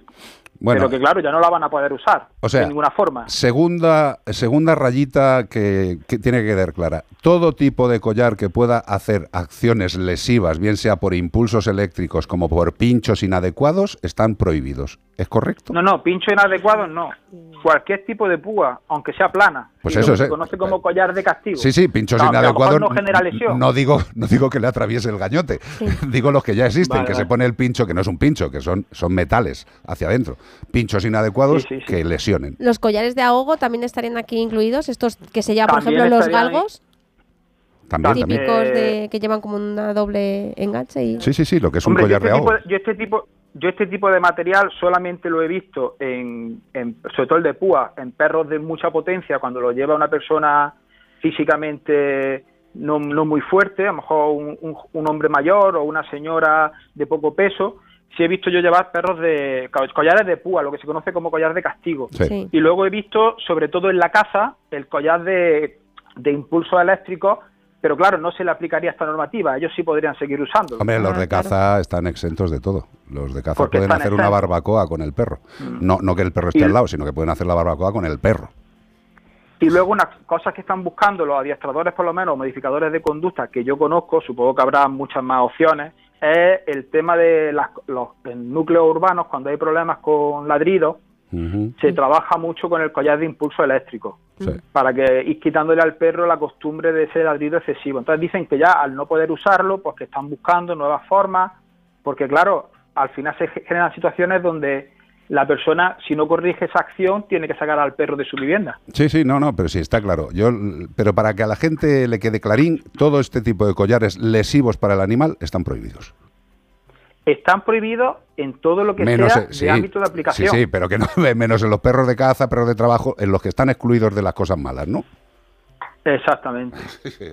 Una ley muy coherente, que deja unos fuera y otros dentro. Es, es lo que tiene una ley, que tiene que ser siempre mm, diferente para todos. Es, es la base de la ley. La ley, la ley en ese aspecto, yo, yo como profesional de, de la seguridad y del bienestar animal, la veo muy con muchas contradicciones, porque los excluye, ¿vale? Porque, por ejemplo, excluye, a- excluye a los animales de producción, lo que son animales de renta, Sí. pero luego, sin embargo, mete regulaciones sobre ellos. Que sí, que sí. Es decir, no se pueden tener animales en, carru- eh, animales en carruseles de feria, ¿vale? Pero eso, ahí siempre se han usado animales de producción, es decir, animales de renta, caballos, mulas, Sí. pero esos animales están excluidos de la ley. Eh, Entonces, ¿esa prohibición es efectiva o no es efectiva? Otra, otra incoherencia, Miguel. Eh, ¿Alguna cosa más que le podamos decir a la gente que nos está oyendo de que sí ya es efectiva y que no tiene que esperar Sí, pues mira, 24 meses a un otra- decreto? Pues mira, otra cosa que sí sería efectiva es la prohibición genérica que viene en la disposición transitoria segunda de la ley de ciertos animales que está prohibida su tenencia. Pero esto también está regulado en muchas comunidades autónomas desde hace ya 8 o 10 años. Fíjate en Andalucía si lleva tiempo, por ejemplo. Claro, en Andalucía lleva desde el 2008. Se reguló la prohibición de estos animales. Correcto. Con algunas matizaciones, porque Andalucía, por ejemplo, no excepcionó los quelonios, las tortugas, y aquí en la nacional sí la- lo han excepcionado de, este, de, esta, de esta parte de la normativa. Pero que le quede tranquilidad a la gente en el sentido de todavía no hay un listado definitivo, listado positivo. No, este no, no, ya, vale, ya. yo eso si queréis os lo explico Dale. para que lo, lo veáis un poquito cómo funciona todo. Mira, la persona que hoy día tenga un artrópodo, un pez o un anfibio o un reptil que sea venenoso, ¿vale? Que tenga una picadura o su piel sea venenosa, tiene que comunicarlo a, a la autoridad competente, dice la ley, en, en la comunidad autónoma de Andalucía especifica en la normativa autonómica el ayuntamiento. Eso tiene que comunicar que lo tiene, porque se lo tienen que retirar para llevarlo en teoría a un centro, eh, una reserva o un centro donde, donde alberguen este tipo de animales. Que vayan buscando Si el reptil pesa más de 20 kilos, perdón, de 2 kilos, me he equivocado, pesa más de 2 kilos, también tiene que comunicarlo, con excepción de las tortugas, ¿vale? Tortugas y galápagos no están dentro de, de este tema de los 2 kilos. Si tienen un primate, si tienen un mamífero silvestre que pese más de 5 kilos, ¿vale? En ese caso tiene 6 meses, desde hoy, bueno, desde hoy no, desde, Desde el el 29 de 29. septiembre para, para comunicar que lo tienen. Y eso se lo van a retirar. ¿Y dónde los van a meter? Claro, porque por ejemplo, Reinfer, ¿Cuál? yo no, no, conozco no, no, si es que, si ¿no? es, que es eso, que vayan buscando sitio Claro, para ¿qué van a hacer? ¿Metérselos a la gente de Reinfer, que es un centro privado que no recibe ningún tipo de ayuda pública y que está hasta las trancas Miguel, de... Miguel, ¿tú conoces pero, algún bueno. centro donde vayan a meter a esos animales? ¿De verdad? yo conozco un centro que, que tiene eh, que tiene eh, reptiles y tiene quelonios y tal y está colapsado. Está Claro. colapsado nada más que de lo que le lleva la policía. Nada más que de eso está colapsado. Pero tú tranquilo, si al final ya sabes, eh, o se ocupan los privados y protectoras o el Estado... claro es que los ayuntamientos no van a saber gestionar esto Hombre, nos ha jodido. porque a ellos le dicen sí sí el responsable es el ayuntamiento y el ayuntamiento dice ¿y yo qué hago con esto ahora No, y sobre todo el tema de pasta, que es que hay ayuntamientos que no pagan ni la luz a la comunidad autónoma, que es que, lo he dicho mil Claro. veces, que es que hay ayuntamientos que no cumplen con lo básico que exige la comunidad autónoma a la que pertenecen, como para Bueno, encima decirle el- que ponga un centro para recoger estos animales. Vamos nosotros por ejemplo como policía Claro, llevamos es que tiene que ser un centro especializado, y es que un centro especializado no se monta con dos de pipas, pero aquí es todo. Tiro balones fuera y a ver quién lo arregla. Y además casi toda la ley eh, despacha todo para los ayuntamientos, entidades locales. Entonces, haces una ley, no se dota presup- presupuestariamente y todo lo tienen que pagar los ayuntamientos que no tienen pasta. Vale. Bueno, una, una cosa positiva y negativa simultánea que tiene la ley, el tema del sacrificio cero para los, los animales, cero entre comillas, porque han abierto ahí varias puertas para que se puedan seguir sacrificando animales, pero bueno, eso en los centros de, de, de refugios de animales de van a tener un problema, están ya pidiendo aumento de presupuesto, de personal, porque claro, hay animales que no consiguen tener salida. Y entonces cuando esos, esos centros colapsen, ¿qué opción se va a dar? Porque el control de la cría, que es donde yo personalmente creo que se tendría que haber fo- fomentado mucho más eh, el control, prevenir mucho la cría, pues eso, eso tampoco, tampoco creas que se ha controlado mucho. ¿eh? Vale. Que la normativa, para empezar, excluye, excluye animales de caza, excluye animales deportivos, de trabajo. Sí. Eso están al margen de la cría. Hombre, claro, es que ya El sabes, control de la cría es para los animales de compañía. Es una ley tremendamente De- justa, de como ley. todos sabemos. Eh, quiero centrarme en una cosa, Miguel, porque evidentemente tenemos tiempo, afortunadamente, en el día de hoy, pero me gustaría entrar en un tema que personalmente, ahora mismo estamos en esta mesa tres veterinarios, mm, yo creo que nos escuchan unos cuantos cientos de compañeros, y hay una cosa que, que nos ha sorprendido bastante, que ha sido ese comunicado que han emitido, parece conjuntamente, o, o- o conjuntamente de acuerdo, o conjuntamente hablado, presuntamente, no lo sé, porque esto es, eh, esto es raro siempre, en el cual eh, la Dirección General del Bienestar Animal, eh, la Dirección General que dirige Sergio García Torres, y el Consejo General de Veterinarios, o sea, la magna institución de la profesión veterinaria, han sacado mm, dos epígrafes para el tema de la eutanasia. Eh, ¿Sabes de lo que te estoy hablando? Sí, sí, lo he Bien. leído varias veces. Vale, pues vamos. En el primer, en el primer aspecto, yo creo que ningún veterinario tendremos ningún tipo de discusión, porque dice mm, se podrá eutanasiar o se deberá eutanasiar a animales con enfermedad que tiene ausencia de tratamiento que posibilite su supervivencia con una adecuada calidad de vida. Y por eso hay que eutanasiarle. Eh, ¿Vosotros veis algún problema en esto, compañeros? Un animal que no tiene medios, que es imposible, que se va a morir. Estamos de acuerdo. Podéis hablar. perfecto. Que Sí, sí, movéis sí. la cabeza como pitufo, pero estamos en la radio. sí, sí. Exacto. Es una ventaja respecto a- al ser humano cuando no hay, no hay, para que no haya un mal final, Exacto. no lo merecen. Bien, eh, pero luego tiene una segunda parte, que el Consejo General de Veterinarios nos recomienda a los veterinarios, el Consejo, ¿eh? o sea, la magna institución nos recomienda que si no hay disponibilidad de pasta, o el animal no es manejable, que aquí estoy de acuerdo, o la incapacidad física del titular. Hombre, si el titular tiene las dos piernas rotas y no puede atender al animal, habría que ver cómo solucionarlo. Distancias geográficas incompatibles con los tratamientos. En todos esos casos nos sugieren que nos carguemos al animal. Eh, Oye, Miguel, tú que eres policía, ¿cómo hago yo para enterarme si me viene un cliente y me dice, es que no tengo dinero para tratar al animal? ¿Qué tengo que contratar? Bueno, yo- ¿Tengo que contratar un espía para que se entere si me está engañando o no? Hombre, yo en principio considero que, que un profesional de la veterinaria no tiene ni los medios ni la capacidad de obtener esa información con veracidad y que él certifique en un documento que eso existe mm, me parece muy inapropiado desde mi perspectiva. Gracias. Menos mal, por lo menos ya somos cuatro. Pero es que además contraviene el código deontológico. Exacto. Claro. Exacto. Propio de la Organización Colegial Veterinaria. Nosotros es que además, precisamente ayer, porque como hemos tenido que rehacer el consentimiento, claro, digo, es que nosotros nos acogemos al artículo 22.4 del, del Código, Deontológico que- para el ejercicio de la profesión veterinaria que dice lo siguiente, queridos oyentes. El veterinario no deberá eutanasiar animales salvo por enfermedad física, porque entrañe en riesgo para la sanidad y bienestar animal, la salud pública o el orden público, o por razones de diagnóstico de colectividades o por orden de la autoridad competente. Eh, pues yo incluso en el último epígrafe, si me viene la autoridad competente y me dice que tengo que matar a un animal porque el dueño no tiene recursos, lo mandaré encantado a la organización colegial veterinaria, que son también veterinarios, y que lo sacrifiquen ellos. Porque yo, desde luego, Yo- me abstengo. Yo ahora me gustaría lanzar una pregunta a la persona que redactó ese documento. Eh, Si tiene oídos Estamos y capacidad mental, igual te contesta, eso no lo sé. Estamos hablando de que la persona no tenga recursos para recursos para qué?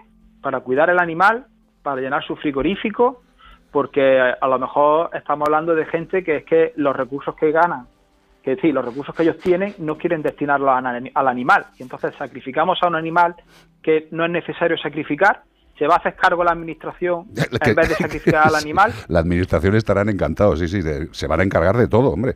Para eso, para eso le han dado dinero a Faada para que se encargue de estas cosas. 154.000 pavos, que 154.000 pavos es una cantidad que a muchos le puede parecer brutal, pero para ayudar a toda la gente que verdaderamente no tiene medios, no vale para nada, para nada, para nada. Mm, Bueno, yo que he estudiado esta ley nueva en, en profundidad, mi sensación es que lo que han creado son unas bases muy sólidas para generar una estructura de burocracia y una justificación de gasto público en burocracia, no en ayudar a los animales, sino en burocracia brutal. Esa es mi sensación. Totalmente. Eh, Oye, por sí, cierto, sí, que nosotros le hemos escrito a la Organización Colegial Veterinaria por la vía oficial para decirles que si querían entrar a opinar, como hemos hecho siempre, como hemos hecho siempre, aunque mm, harían una pira funeraria en vida con mi cuerpo, pero les llamaré siempre. Siempre, porque mientras sea veterinario tendré que pagar las cuotas de mi colegio y del Consejo General, aunque no note mucha repercusión en mi pago. Pero bueno, a lo que vamos. Eh, no sé qué pensaréis los veterinarios que nos estáis escuchando, pero vamos, yo particularmente no voy a eutanasiar a ningún animal porque no tenga dinero el propietario. Y si lo quiere eutanasiar a alguien, se lo mandaré y le diré, váyase usted a Faada, váyase usted a Barcelona o que le manden el dinero para y, búsquese usted quien eutanasia a un animal que podría ser salvado, ¿eh?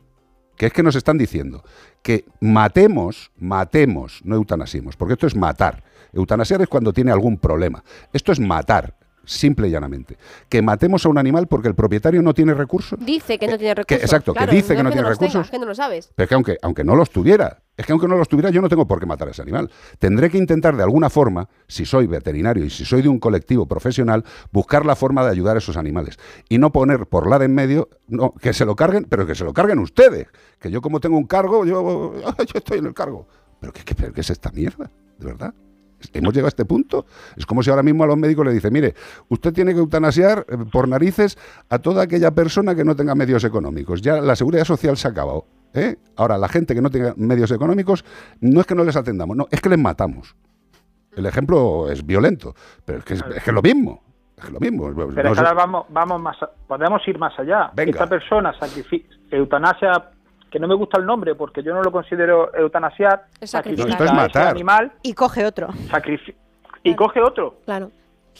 Claro, sí, sí, sí. Es que Y no nos- hay, no hay ninguna restricción, porque mira, yo, yo en un momento determinado yo puedo considerar que hay situaciones extremas donde hay que dar soluciones que a lo mejor son las menos malas. Yo lo puedo aceptar, Sí. pero tú no puedes tener más animales. Si, si no tienes capacidad y, ha y, y el fin de, de- de tu tenencia o de tu tutela ha sido este resultado catastrófico, usted no puede tener acceso a más animales. Sí, pero Usted no puede hacer un curso. animales. Cuando haga el curso ya podrá. Bueno, bueno.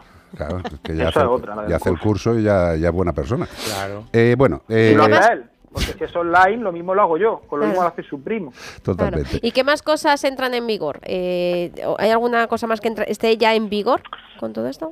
Bueno, es que realmente como algo así nuevo, excepcional, tampoco hay, porque es lo que les digo, la, la normativa autonómica pues ya, ya cubría muchas Mm. muchas cosas. Bueno, también tenemos en vigor el tema de, de que no se puede dejar los animales en el domicilio más de tres días y si es de la especie canina más de, de un día solo en el domicilio. Y si Pobres de aquellos que tengan que tengan una pecera, un acuario muy grande o complicado, porque claro, el- los peces estarían dentro.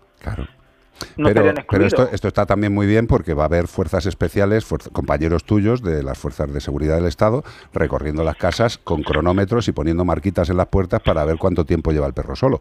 Lo más evidente. Eh, esa es otra cosa que a mí me indigna bastante y no es que te, te vaya a echar flores por el colectivo al que perteneces, pero a mí lo que me parece aberrante es que cada vez os sobrecarguen más de obligaciones y de persecuciones cuando no os dan ni medios personales, ni medios técnicos, ni medios de ningún tipo. Eso sí, a la calle, eh, luego que os echen la bronca, y dicen, no, no, es que esto es obligación de la policía local. y luego, ¿qué haces tú, policía local? ¿Qué haces tú? Bueno, ahí eso tendría para, para casi para, Para un otra- mes. Para, otro, para otro programa. El, el problema policial generalmente es que trabajamos muchas materias. Entonces, en los sitios donde hay unidades especializadas, como en grandes capitales, pues sí se puede- pueden profundizar más, pero los que estamos en sitios medianos o pequeños, eh, tenemos que llevar de todo. Entonces, que una Correcto. normativa sea tan tediosa y tan compleja y con términos tan ambiguos, pues a nosotros no nos facilita el trabajo. Mm, Yo creo que se hubiera hecho más por el bienestar animal, desde mi humilde opinión, Eh, poniendo los medios para que se cumplieran las normativas autonómicas que ya existían Muy bien. y, y no, y, y cuando esos parámetros básicos se cumplieran, entonces aumentar la legislación. Porque, mm, por ejemplo, la comunicación entre legisladores, instructores de procedimientos sancionadores y, y policías es inexistente. Absoluto. Y entonces, eso sería una herramienta vamos, maravillosa, que los policías tuviéramos acceso a los instructores y los instructores nos dijeran, oye, es que yo no tramito tus denuncias porque te falta esto, porque este parámetro para mí es importante. Esa, esa- ese feedback no existe. Yo hay muchas denuncias que mando y no sé qué pasa con ellas. Y muchas veces dices, te quedas así como diciendo, ¿será que lo que estoy mandando está mal y no se está tramitando? ¿O se está tramitando y no me están informando? Y eso de, como que desmotiva al profesional a, a- a trabajar en esa, en esa dirección.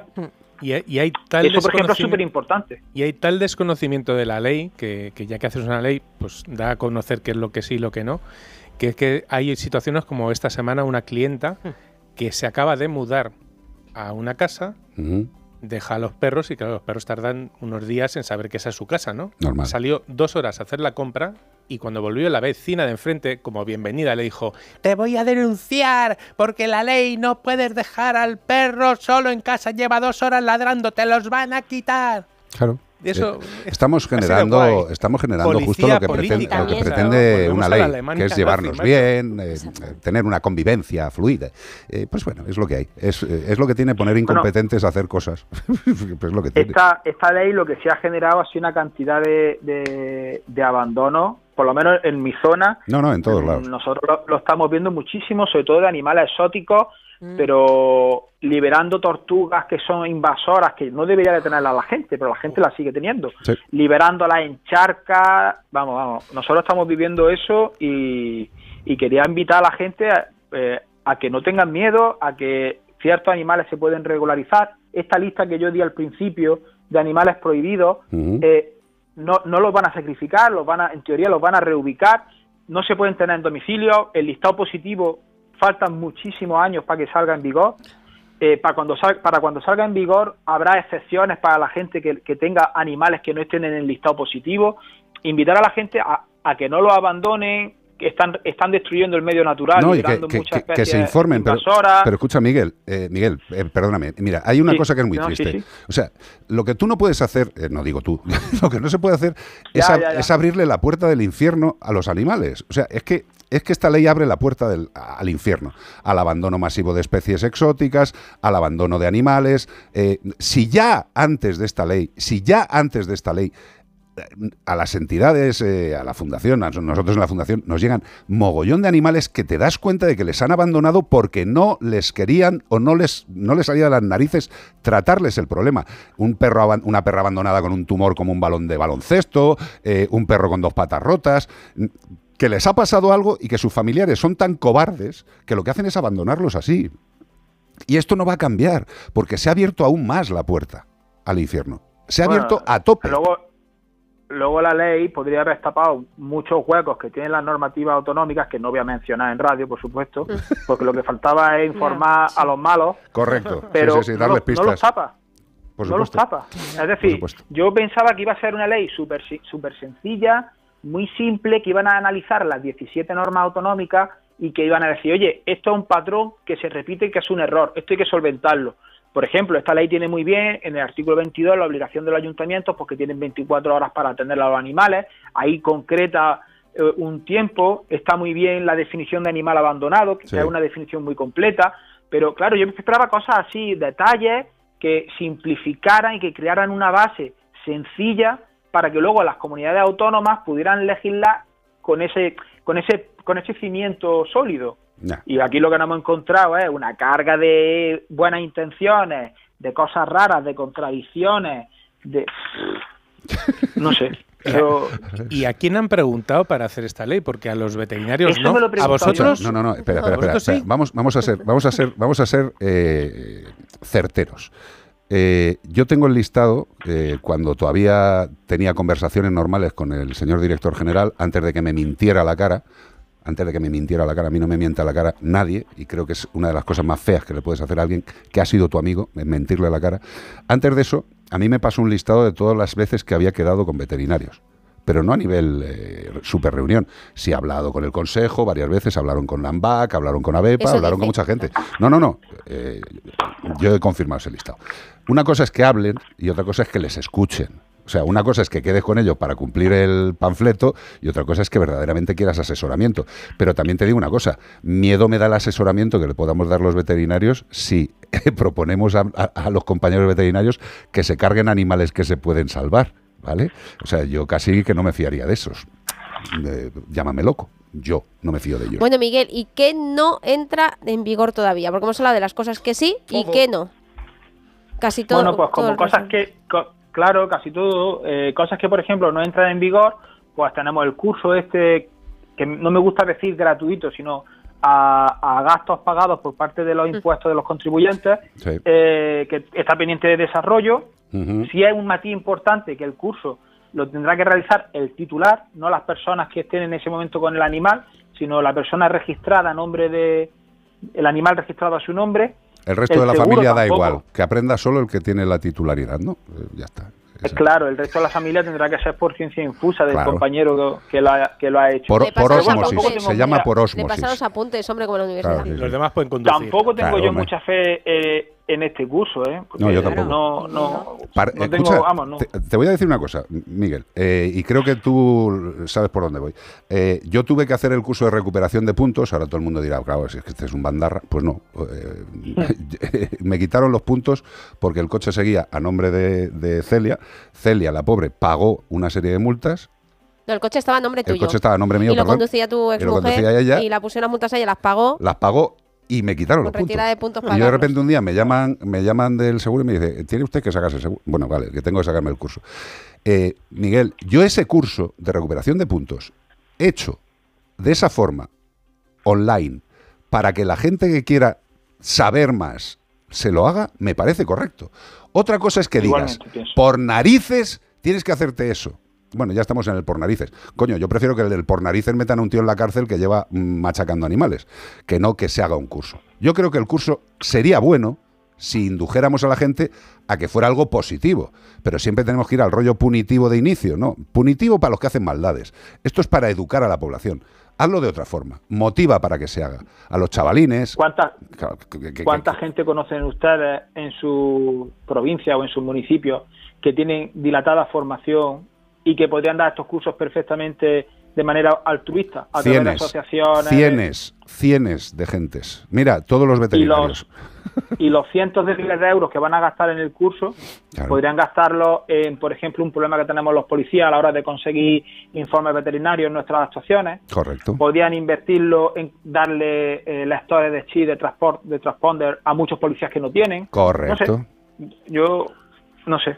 Miguel, eh, estamos totalmente de acuerdo. Yo lo que quiero es daros las gracias a, ti y a los miembros de DAMAC por, eh, por todo lo que estáis haciendo, no solo por eh, explicarnos el tema de la legislación, sino por las actuaciones legales que estáis haciendo contra los impresentables que se van de rositas en este país. Con lo cual, eh, gracias. en tu figura, abraza a todos y a todas tus compañeros y que el programa es vuestro, que cuando queráis contar lo que sea, lo sabéis. Un día que estéis por Madrid, Miguel, os tenéis que venir por aquí porque eh, y estar todo el programa porque seguro que ahora yo voy para allá y tengo mil consultas por WhatsApp que no Pero vamos, a poder vamos, responder. Pero vamos. Lo que tenéis que hacer, hacemos un especial y os venís aquí Sí, sí. Y, y respondemos a la gente que tiene muchísimas dudas. Gracias, Cuando queráis, señor. nosotros encantados. Oye, y mucho, y mucho ánimo también en tu profesión diaria, que os lleváis todos los palos, pocos abrazos y pocos medios. Gracias. tío. Muchísimas gracias. No, gracias. Gracias a ustedes por su Dale abrazos a todos, de verdad.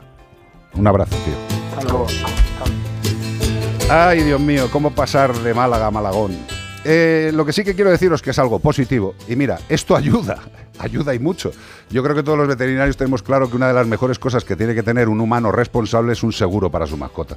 Eso facilitaría la vida al animal, al humano responsable y al profesional sanitario. ¿Por qué?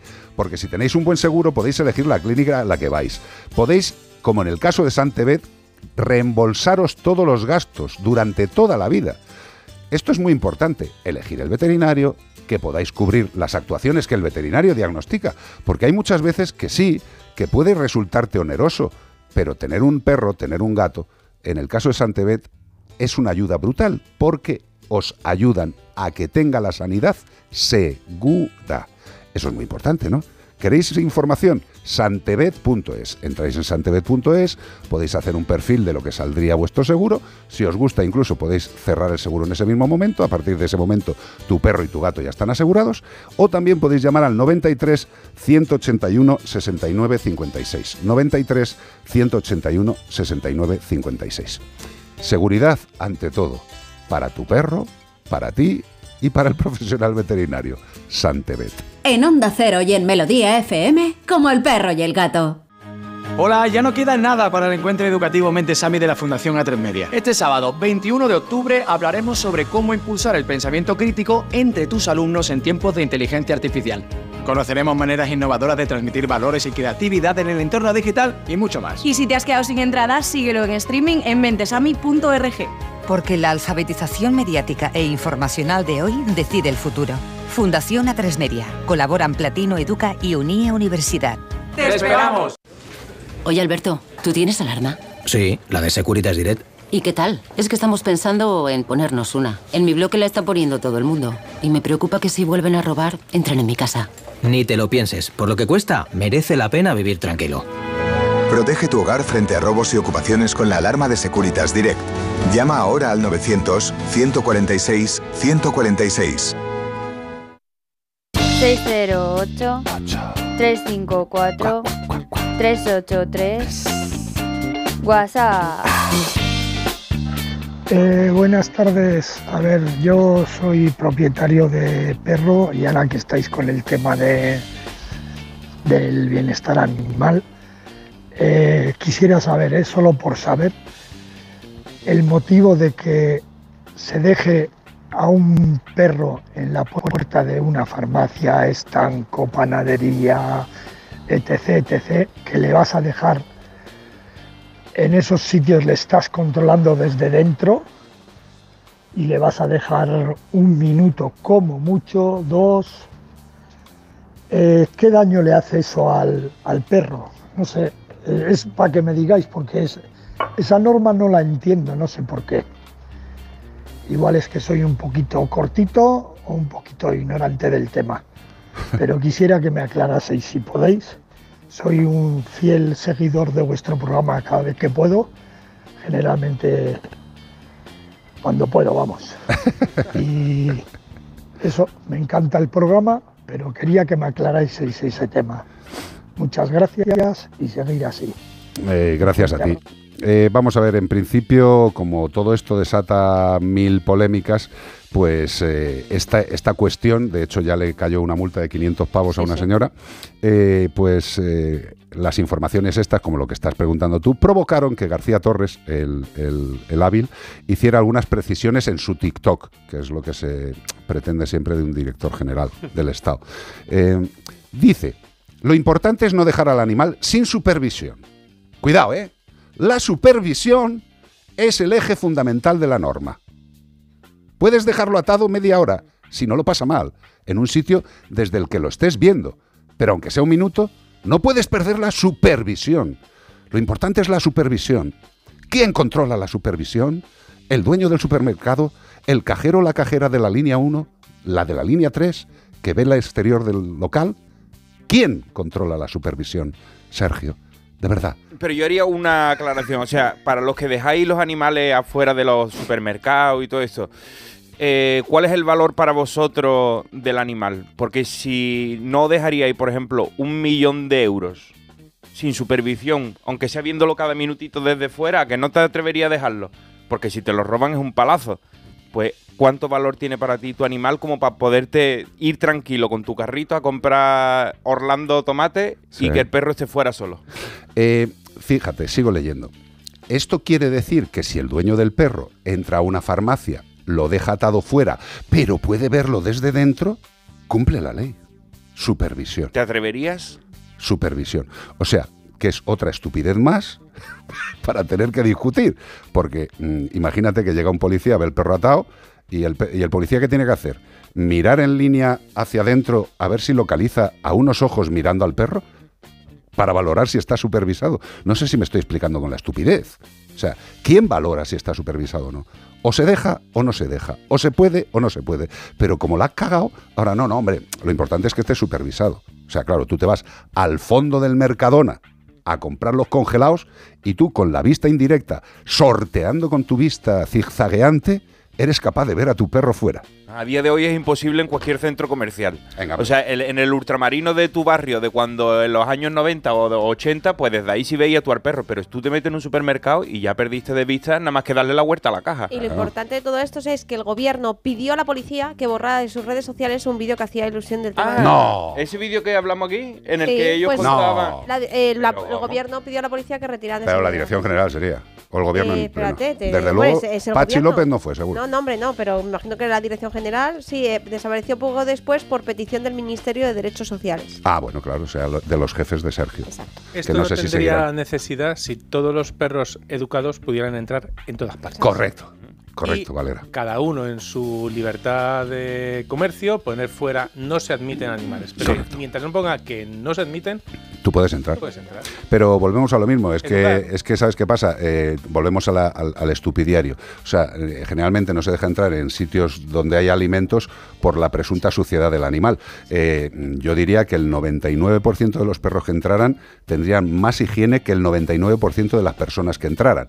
Pero eso sí, parece que cualquier persona puede entrar sin una valoración higiénica y resulta que un perro que está más limpio que la madre que lo parió no puede entrar. Eh, viva España y las Islas Chafarinas. Seguimos que nos estamos enredando y no sé si estamos aclarando algo de verdad.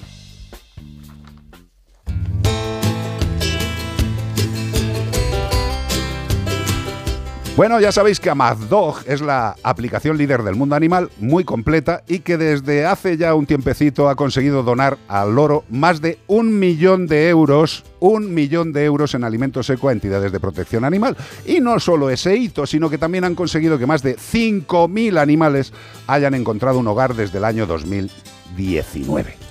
Y además, además AmazDog quiere solidarizarse con todas las asociaciones que se han visto afectadas por distintos desastres y quieren donar, atención, un kilo de alimento seco por cada persona que se descargue la aplicación de AmazDog. O sea, tú te descargas ahora mismo la aplicación de AmazDog, que es gratis, que es gratis, y un kilo de pienso para la protección animal.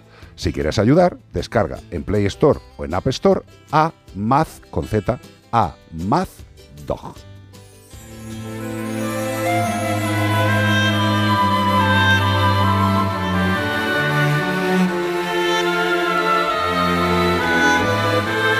Ella lo vio salir. Y con este tema que tampoco conoce prácticamente nadie de una generación muy concreta, eh, llega el momento de que dicotomicemos. Eh, Esto es lo que dicen los perros de España al gobierno. ¿Cómo pudiste hacerme esto a mí? ¿Eh? Qué bien has estado. Sí, señor. Si es que Alaska es una visionaria. Están, todos tristes. Están todos tristes. Eh, lo que tienen que estar es con el ojete muy cerradito, pobrecitos míos. Asustados, porque ni, ni sus propietarios ni los veterinarios tenemos claro todo lo que hay. Yo estaba escuchando lo de los collares, la martingala y todo esto que se le puede usar si el perro es de caza, pero el de no se le puede poner ningún collar que le haga daño, pero al otro sí. Esto es como si la legislación próxima de Humana diga a los gaditanos se le puede dar latigazos en la espalda, pero al resto de España no. lo- a los de ¿Por qué? ¿Por qué? Porque ¿Por qué? del norte y el otro del ¿Por qué? Bueno, pues con este tema os dejamos a los que queráis deportes en Onda Cero y a los que queráis seguir con los bichetes en Melodía FM. Ya sabéis que Melodía FM la podéis seguir por todas las aplicaciones, Melodía FM, Onda Cero, nos podéis ver a través de YouTube, a través de Facebook, vamos, que si no nos seguís escuchando es porque nos apetece. Entra en Facebook. Cosa la cual encontraría muy, muy lógica. ¿Estás bien, Nacho? Pues seguimos. ¿Estás bien, Bea? Seguimos. ¿Tú, Iván? Sí, yo soy ¿Y, genial. y vosotros dos? ¿Pareja de veterinarios residentes? Oye, por cierto, deciros dermatologiaveterinariamadrid.com dermatologiaveterinariamadrid.com Entrad. ¿Para qué? Para la piel del perro. Para la piel. Que, aquí- siempre nos decís, mi perro aquí- tiene caspa, el mío le pica, el otro se rasca. Pues llévalo a dermatología. Que nuestra querida Conchita tiene bastante capacidad dermatológica. Y no te digo más cosas. Aquí en Madrid. Dermatología Veterinaria Madrid. ¡Hala! Seguimos.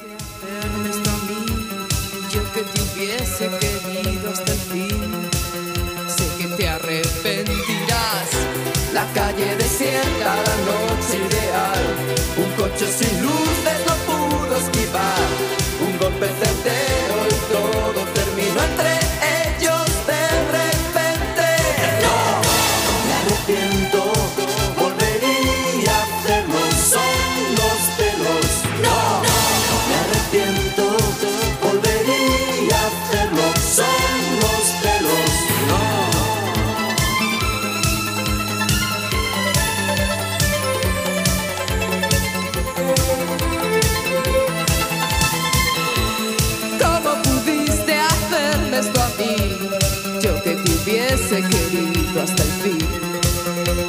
te arrepentirás. La calle desierta, la noche ideal. Un coche sin luces lo pudo esquivar. Un golpe certero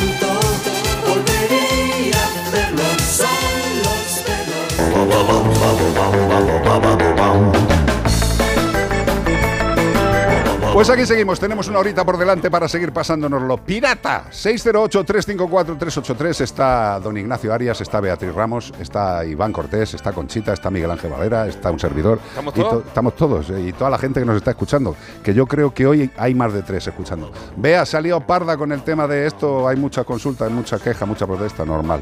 Intentaremos darles eh, lo que se merece, eh, una escucha y una audición para que lo podáis disfrutar todos. Qué lástima. Bueno, vamos a dar el último bloque de pistas. Este fin de semana estamos buscando a un mamífero carnívoro de la familia de los cánidos. Oye, hay que decir eso, que los que se hayan quedado sin oírlo pueden después escucharlo en podcast, darle para atrás y enterarse bien de las leyes que han venido a hablarlo, eh, porque hay gente que como Montserrat Grifel que dice, ay, cachis, he llegado tarde, Ay, Grifels, tardes". estarías Grifel, pintando monos. Que dale- me encantan tus chimpancés Cuando pintados. acabemos le da para atrás, ¿vale? No le dé para atrás ahora, porque si te pierdes esta parte, después la vas a tener que dar para adelante. Claro. Eh, podemos encontrarle en las tundras del hemisferio norte. Han dado una pista muy buena. ¿Sabes quién la ha dado? ¿Quién? Pues quién va a ser. Fabián Alcázar. Fabián Alcázar. Claro. Fabián Alcázar ha dicho que es el Antonio Bandera del Ártico. Es el Antonio Banderas del Ártico. Ay, de Eh, verdad. el Antonio ay, Bandera ay, ahí en si es el- que- haciendo invierno. Si es que se está perdiendo un pedazo de guionista con este hombre. Tiene una pista. Eh, tenemos también una medida. 35 a 55 centímetros de longitud, que no está mal, y un peso promedio en edad adulta de 2,5 kilos las hembras y 3,5 kilos los machos. 2,9, Tienen- perdón, que, me- que le he quitado medio kilo a las hembras, perdonadme. Pues tienen un denso pelaje, por eso pesarán tanto. eh, blanco, blanco. Lo pone dos veces, ¿ves? Ya Blan- sabes que si blanco, se repite blanco. algo dos veces es que es mm, Muy mucho blanco. más. Sí, sí. Pero blanco, blanco en invierno, que le permite vivir y cazar normalmente a temperatura de hasta 50, y- a 50 grados bajo cero si no fuman, porque con la nicotina, si es blanco, blanco se pone amarillo el bigote. Y la boquita y los deditos. Mm. Es uno de los pocos animales de las regiones polares que no hibernan, no le hace falta. Y en- tampoco emigran, porque tampoco les hace falta. ¿Para qué? Si están bien en casa, hombre. Si tú sabes el animal que estamos buscando, como lo hace Fabián, el Antonio Bandera del Ártico, como el perro y el gato, arroba lo que pueda, onda cero.es. Correcto, y también nos lo puedes decir por nota de voz al 608-354-383. ¿Y todo esto para qué? Para llevarte un maravilloso Premio de parte de Menforsan. Sí, señor, antiinsectos naturales para gatos. Pues eso es lo que decíamos antes. Los antiinsectos tienen una base, en este caso para los gatos solamente llevan geraniol. La margosa y el lavandino no les hacen falta. Con el geraniol simple y llanamente se consigue un efecto repelente natural. Su uso previene frente a pulgas, garrapatas y otros bichos. Previene, previene de esas picaduras molestas y potencialmente patógenas. ¿Quieres tener a tu gato, que tampoco sale mucho, pero los bichos entran, libre de estas picaduras? Antiinsectos naturales para gatos de Men for Sun. Nunca mejor dicho. ¿El qué? ¡Pum! Pum, catapum, chimpum. Cómo nos gusta el verano. Bloque de noticias último de este día domingo. Detenido el supuesto autor del incendio de Valdepeñas de la Sierra que arrasó 3.000 hectáreas. Otros que también tienen telita. Entre ¿Eh? otras cosas. Qué porque- chaval. Dice, voy a quemar unas cosas. Bueno, nosotros somos un programa de animales y los que sufren estos incendios, además del campo y la naturaleza, pues son los animales. ¿Cuántos Oye, animales habrá matado este tío? Este tío. En 3.000 hectáreas. ¿En 3.000 hectáreas? 3.000 hectáreas, ¿eh? Nada más que en insectos. No, no, insectos, reptiles, aves, eh, pequeños y no tan pequeños mamíferos. Y los que van a sufrir el- la falta de alimento, pues porque el monte va a ser el monte del infierno. pero, El- este, pero este señor, que además es un imbécil de 38 Sí, años, sí. este hombre está contento. A este sí le va a caer. ¿eh? Hombre, a este, este sí le va a caer. este le viene, A este sí le va a caer. Le vienen siguiendo desde 2022, o sea que Cuenta, cuenta, cuenta. ya lo han cogido. El Servicio de Protección de la Naturaleza, SEPRONA, ha detenido al supuesto autor del incendio de Valdepeñas de la Sierra en la provincia de Guadalajara, ocurrido en el año 2022, que estaríamos nosotros aquí viendo y diciendo, pobrecito el fuego, vaya tela, ¿cómo está? Pues había sido este señor que quedó que ha- quedó más de 3.000 hectáreas afectadas en el Parque Natural de la Sierra del Norte, obligando a la evacuación de cuatro localidades tras una compleja investigación. O sea, molestó a cuatro localidades completas. El tío es un, un fenómeno. Sí, sí. El supuesto autor, que tiene 38 añitos de edad y de nacionalidad española, contaba con numerosos antecedentes. Normalmente, qué casualidad. No. Normalmente los malos tienen ¿Ves? Si antecedentes. es que les dejamos sueltos. ¿Qué es lo que habría quemado este antes? Bueno, tenía antecedentes policiales por delitos contra el patrimonio, Pues mira, teniendo además en el momento de la detención una requisitoria de ingreso en prisión en, por un juzgado de la provincia de Madrid, o sea que era una, una joyita tío. Y en la investigación pues han participado de los agentes del SEPRONA de la Comandancia de Guadalajara, la Unidad Central Operativa de Medio Ambiente del SEPRONA y el Cuerpo de Agentes Medioambientales de la provincia de Guadalajara, todos movilizados por un prenda. Pues eh, este incendio tuvimos la desgracia eh, de visualizarlo desde casa. Eh, fue un incendio terrible y ya ves quién lo ha provocado. Una hermanita de la caridad. Un tipo con requisitoria, un tipo con antecedentes, pero un tipo que está libre. El tío vivía allí y cuatro días después del incendio se fue. Claro. Qué curioso. Eh, O sea, sí. dijeron, dijeron, uy, se ha ido un vecino después del incendio, le siguieron la pista y había sido él. Qué majo, tío, ¿Eh? de verdad. Eh, a ver si, de verdad, pues si alguien nos oye, si puede no salir de- del trullo en 5 o 10 años, tampoco le vendría mal. Bueno, a mira, lo mejor yo- le da por estudiar marquetería. Yo le daría de- el mismo tiempo que tarde en re- recuperarse toda la zona que ha quemado, las 3.000 hectáreas cuando esté, y que la siembre él y haré él el campo y la riegue. ¿Sabes cuál es la puñeta? Que hasta que salga todo lo que ha quemado tendría que estar en la cárcel él y sus descendientes. Por eso te digo, que ¿Eh? si, si no o sea, se ha la que, ha liado, que la que ha liado no se arregla con la pena de cárcel. en una generación, si no lo ha arreglado en eso, pues que no salga hasta que eso esté como estaba antes de que él entrara. Sí, sí, sí, sí. Y si quiere que lo pongan allí, Seguro que que él va lo a caer plante eso. y que lo haga. Seguro, y seguro además que le van a dar latigazos al amanecer. eh, seguro, seguro. que no. Y también va a tener que hacer eh, trabajos de, de carga de peso. También, seguro. Otra noticia: veterinarios del Oceanographic y de varios países participan en un operativo de rescate de los delfines en el Amazonas. El Amazonas también, un sitio maravilloso, el pulmón del planeta, que ya de pulmón tiene lo de un fumador crónico. Sí, la verdad que fuma ya bastante. Pero si estuvimos hablando hace unas semanas del gran. la devastación de estos animales que quedan muy poquitos, los delfines rosados tucuchi del, del Amazonas. Pues ahora los veterinarios del Oceanographic de Valencia y de varios zoológicos europeos, estadounidenses y sudamericanos participan ahora en el operativo de rescate de los delfines del río del Amazonas, cuya alta tasa de mortalidad al aumento de las temperaturas del agua que ha superado unos 40 grados. Yo, esos son rosas, parecen como gambas hervidas y es que esta Es vez están son, hervidas. lo son, lo Es que los 40 grados en el agua ya te imaginas. En ciertas horas, en ciertas áreas del lago Tefé, en Brasil, que es donde viven estos animales curiosos, delfines de agua dulce, rosas. Todas estas organizaciones han unido fuerzas para respaldar esta vital operación antes de que desaparezcan del todo, eh, operación de rescate para proporcionar recursos financieros esenciales y desplegar veterinarios especializados de zoológicos de Sudamérica, Estados Unidos y Europa. Con los esfuerzos combinados también incluyen la coordinación de cuidados veterinarios en el lugar. Yo los he visto metidos hasta el sobaco en agua con los delfines en brazos. Ajá. Porque estos delfines, eso, encima de que se reproducen poco, quedan poco y el sitio donde está está cada vez más degradado y la temperatura subiendo. Qué triste que tengamos que salvar a animales que tenían su casa y nos la hemos cargado. O sea, y que luego tenemos que rescatarles. Porque el mismo ser vivo que les va a rescatar es el mismo que les ha jorobado la vida. O sea, les han jorobado la vida. Y ahora el salvamento es vivir en cautiverio. El hombre dando grandes soluciones. O sea, primero nos jorobamos todo su entorno, lo achicharramos, le quitamos todos los árboles, le metemos máquinas de todo tipo. Ponemos a hacer extensiones para hacer horticultura y que, o, que no para, o para dar alimento como no también a habrá la gente. sitio para, plantar. Ya, pero es que la Amazonia es muy gustosa, ¿sabes? gusta mucho y además eso. allí, como la gente que vive allí son de poco protestar y tampoco tienen armamentos ni defensa, allí les dices, a ver tú, tribu, iros para allá, a la mierda. Y les echan y ya está, pues, y a los gorilas, y a los primates, y a los, Y a los delfines. orangutanes. Está muy bien, Eh, lo estamos haciendo todo muy bien. Sí, señor, sigamos así. Eh, por lo menos la gente de a pie, que somos los que formamos parte de esta familia, intentaremos seguir unidos y pasándolo lo menos mal posible. Manda huevos lo de la Amazonia, ¿eh? Es que ya no queda nada. Nada. Eh, daros un día un paseo con el Google Earth por encima de la Amazonía, alguna de las imágenes recientes, y vais a empezar a flipar. Ya no se ven agujeritos, se ven zonas muy grandes. 608-354-383.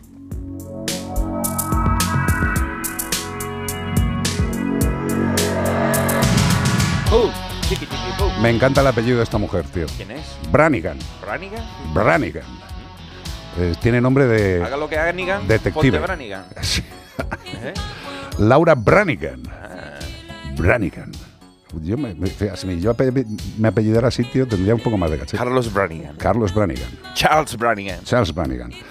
El tema se llama self-control.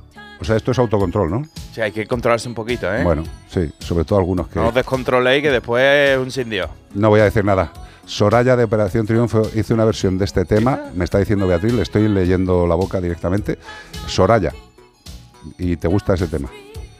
Lo recomienda Beatriz Ramos. Ya sabéis, eh, está Laura Branigan. ¿Y quiénes me has dicho? Soraya, ya que la conocéis todos. Está Branigan y Soraya. ¿Por qué no te callas? Soraya.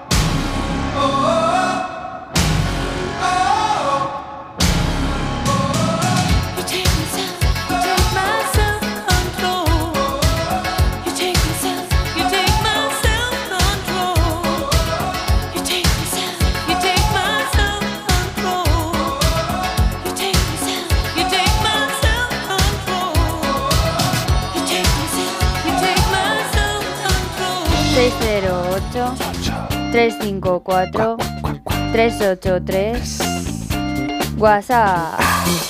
Hola, Bea. A ver si le puedes preguntar a Conchita sobre el tema este, que es que vi el caso y la verdad es que me, me dejó pasmada.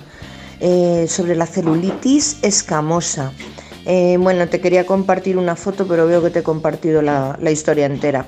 La celulitis infecciosa en un perrito, que se le abren heridas, que tiene bultos en las patas. Joya, que ella es dermatóloga, nos podía dar una pequeña, una pequeña indicación de esto. Yo la verdad es que no lo había visto nunca. Bueno, un besito, anda, que no sé si me escucharás o no, porque yo no hago más que mandar audios, pero me parece que estáis muy petados. Un beso. Estamos petados, pero siempre hay sitio para la buena gente, querida.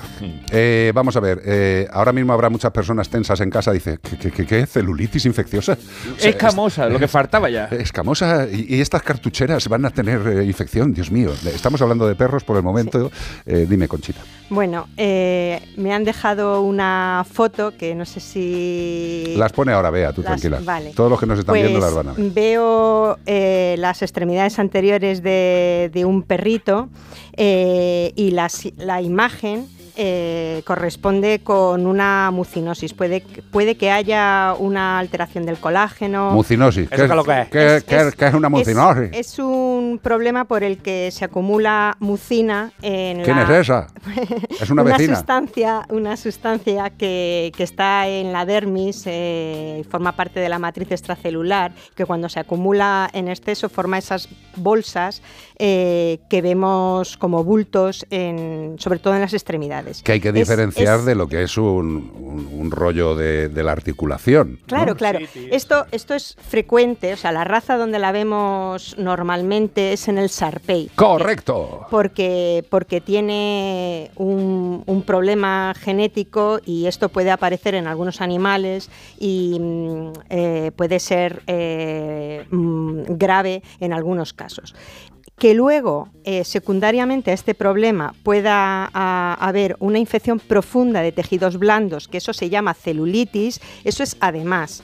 O sea, pue- el- la causa en este caso yo creo que es que tiene una mucinosis, que habrá que aclarar eh, si se debe a uno u otro problema. E incluso a lo mejor dentro de la mezcla, porque es un animal mestizo que- Claro, tiene mestizo, alguna parte de, de. Sarpei que le induce a tener esa mucinosis. Efectivamente. Y además hay que tener, hay que tener eh, cuidado en estos casos porque también se puede asociar a, una, a, a ma- a mastocitomas eh, de alto grado. eh, y en este caso, si tenemos, como he visto en otra foto, tractos drenantes, es decir, que hay heridas que fistulizan, que se abren y sale contenido infeccioso o no, porque a veces esa, esa mucinosis eh, hace que, que si apretamos esas eh, acumulaciones o esos bultos en las extremidades sale, o si hacemos punciones, sale un líquido eh, clarito, pero que puede en algunos casos infectarse y el contenido es purulento o seropurulento. A mí lo que me gusta de, de esto es que eh, la mucinosis es algo que está admitido dentro de la raza Sarpei, o sea que es un, es un tema de, eh, de exacerbación genética. Han ido seleccionando que tuviera más mucinosis para que tenga este pellejazo, ¿vale? Mejor de lo peor. Exacto, lo mejor de lo peor. Y esto lo hicieron hace siglos y siglos y siglos. ¿Sabéis para qué? Porque el Sarpei era un perro de pelea. Y entonces, al tener estas arrugas, estas arrugas voluptuosas, cuando era atacado por otro perro, no le llegaba a, zonas sensibles. pero- Le mordía solo la piel, porque Pero- tenía una piel gordita por esa mucina que produce. Pero el riesgo de infección Exacto. también es mayor y Fija- el riesgo de fíjate, paniculitis. fíjate la cantidad de problemas dermatológicos que vienen Sí, sí. acompañando a los Sarpeis, que yo soy un amante de los Sarpeis, pero vamos, para tener bien un Sarpei, excelente comida, todos los recursos nutricionales correctos, eh, cuidadito con los baños, a ver qué haces, si le bañas sécale bien entre los pliegues, o sea que, que el tener un Sarpei no es una broma también. Pero ¿no? las heridas da igual si gana. Hombre, claro, si sale Como un perro de pelea. Exacto. Eh, pero esto está bien enfocado, entonces, lo que... Eh, sí, o sea, lo que, lo que hay que tratar es el proceso, el problema eh, infeccioso eh, si se ha demostrado con cultivos, eh, citologías, eh, pero esa mucinosis también tiene tratamiento. O sea, podemos hacer que disminuya la cantidad Sí. de producción de mucina en animales que en alguno- es en más algunos raro. casos el tratamiento con corticoides eh, ayuda a disminuirla y también se pueden hacer cirugías, cirugías con láser y, y, bueno, pues Cirugías correctivas de esa masa que se ha hecho sí, ahí sí. tan aparente. Sí. Pues mira, fíjate, una bolsa de mucina tiene el perro en la patina. Qué bonito.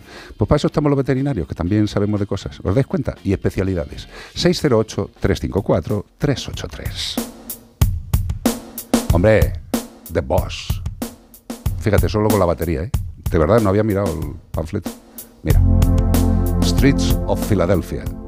Temazo. Bruce Springsteen. Es uno de los tíos que más me gusta seguir viendo, porque le veo cada vez más mayor, pero cada vez mejor. Y me ilusiona. Digo, si Bruce puede, yo puedo. Streets of Philadelphia. I was bruised and battered, I couldn't tell what I felt. I was unrecognizable to myself. I saw my reflection in a window and didn't know my own face. Oh, brother, gonna leave me wasting away on the streets of Philadelphia?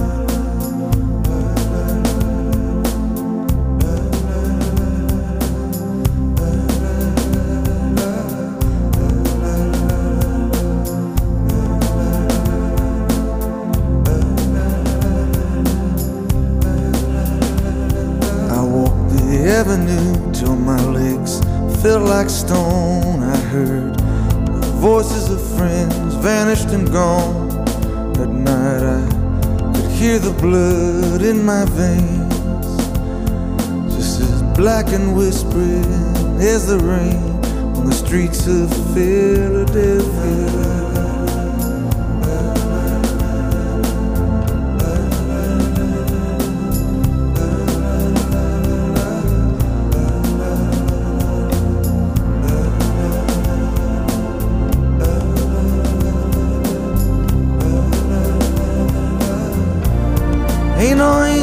Gonna greet me. It's just you and I, my friend. And my clothes don't fit me no more. I walk a thousand miles just to slip this skin. The night is falling, I'm lying awake. I can feel myself fading away. So receive me, brother, with your faithless kiss, or will we leave each other alone like this on the streets of Philadelphia?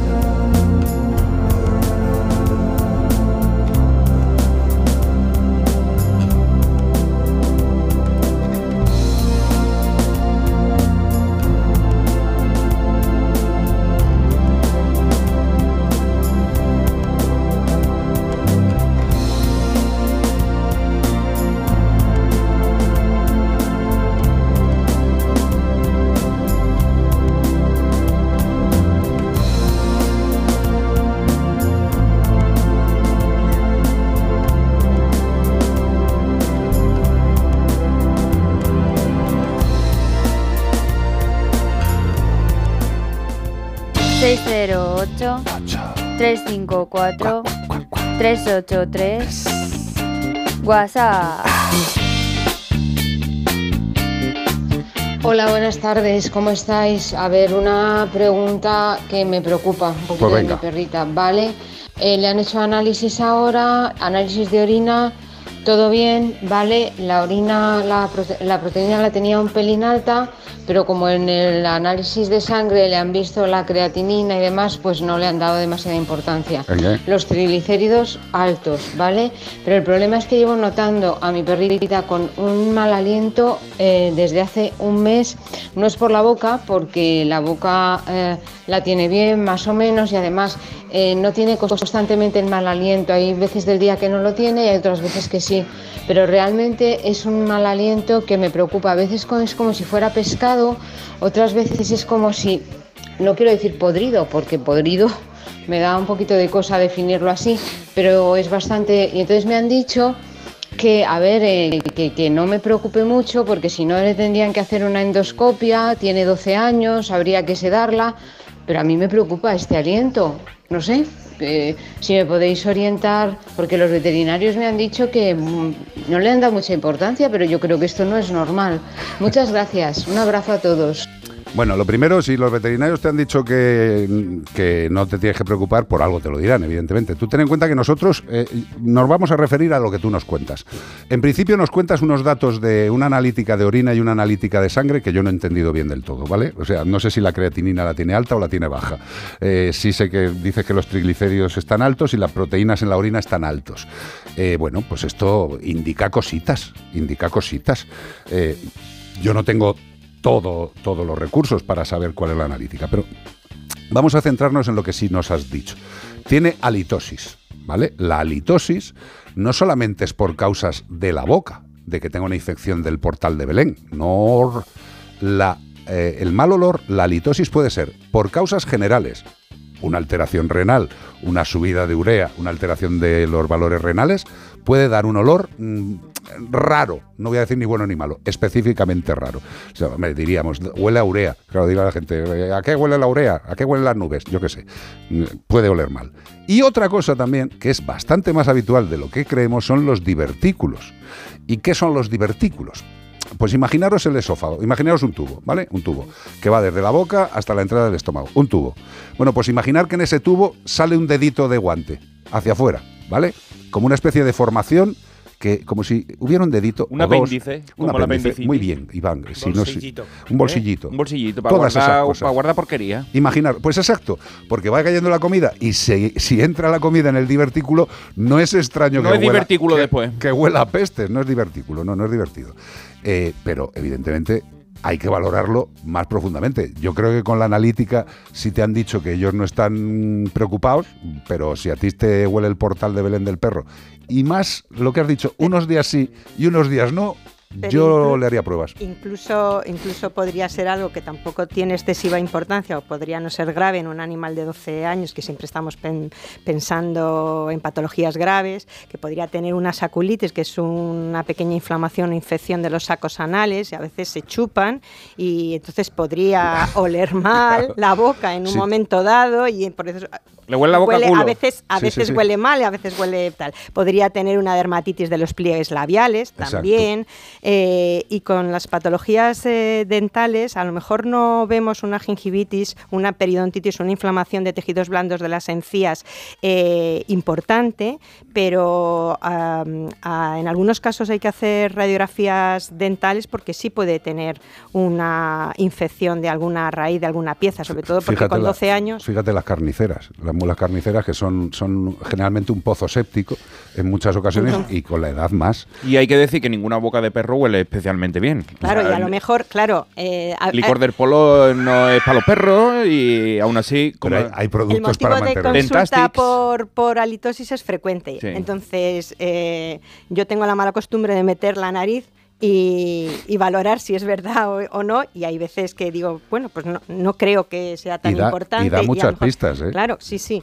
Entonces. ¿Huele mal estándar pues- o huele mal eh, por encima de, su- de sus posibilidades? Efectivamente. De Entonces, 0 a 10. sí, que, sí que hay que eh, darle, darle una vuelta. Como siempre, consulta a tu veterinario. Correcto. ¿No puede ser de otra manera? Escúchame, eh, insisto, te han hecho analíticas al animal, le han valorado, tú sigues teniendo esa duda. consúltalo otra vez con tus veterinarios y si sigues teniendo dudas, pues oye, la segunda opinión es algo que existe y que los veterinarios estamos absolutamente acostumbrados a que suceda. No pasa absolutamente nada. Además, eh, cuatro ojos ven más que dos y 18 más que cuatro. 608-354-383. Para pasar un buen rato en Melodía FM como el perro y el gato. Oye, Alberto, ¿tú tienes alarma? Sí, la de Securitas Direct. ¿Y qué tal? Es que estamos pensando en ponernos una. En mi bloque la está poniendo todo el mundo. Y me preocupa que si vuelven a robar, entren en mi casa. Ni te lo pienses. Por lo que cuesta, merece la pena vivir tranquilo. Protege tu hogar frente a robos y ocupaciones con la alarma de Securitas Direct. Llama ahora al 900 146 146.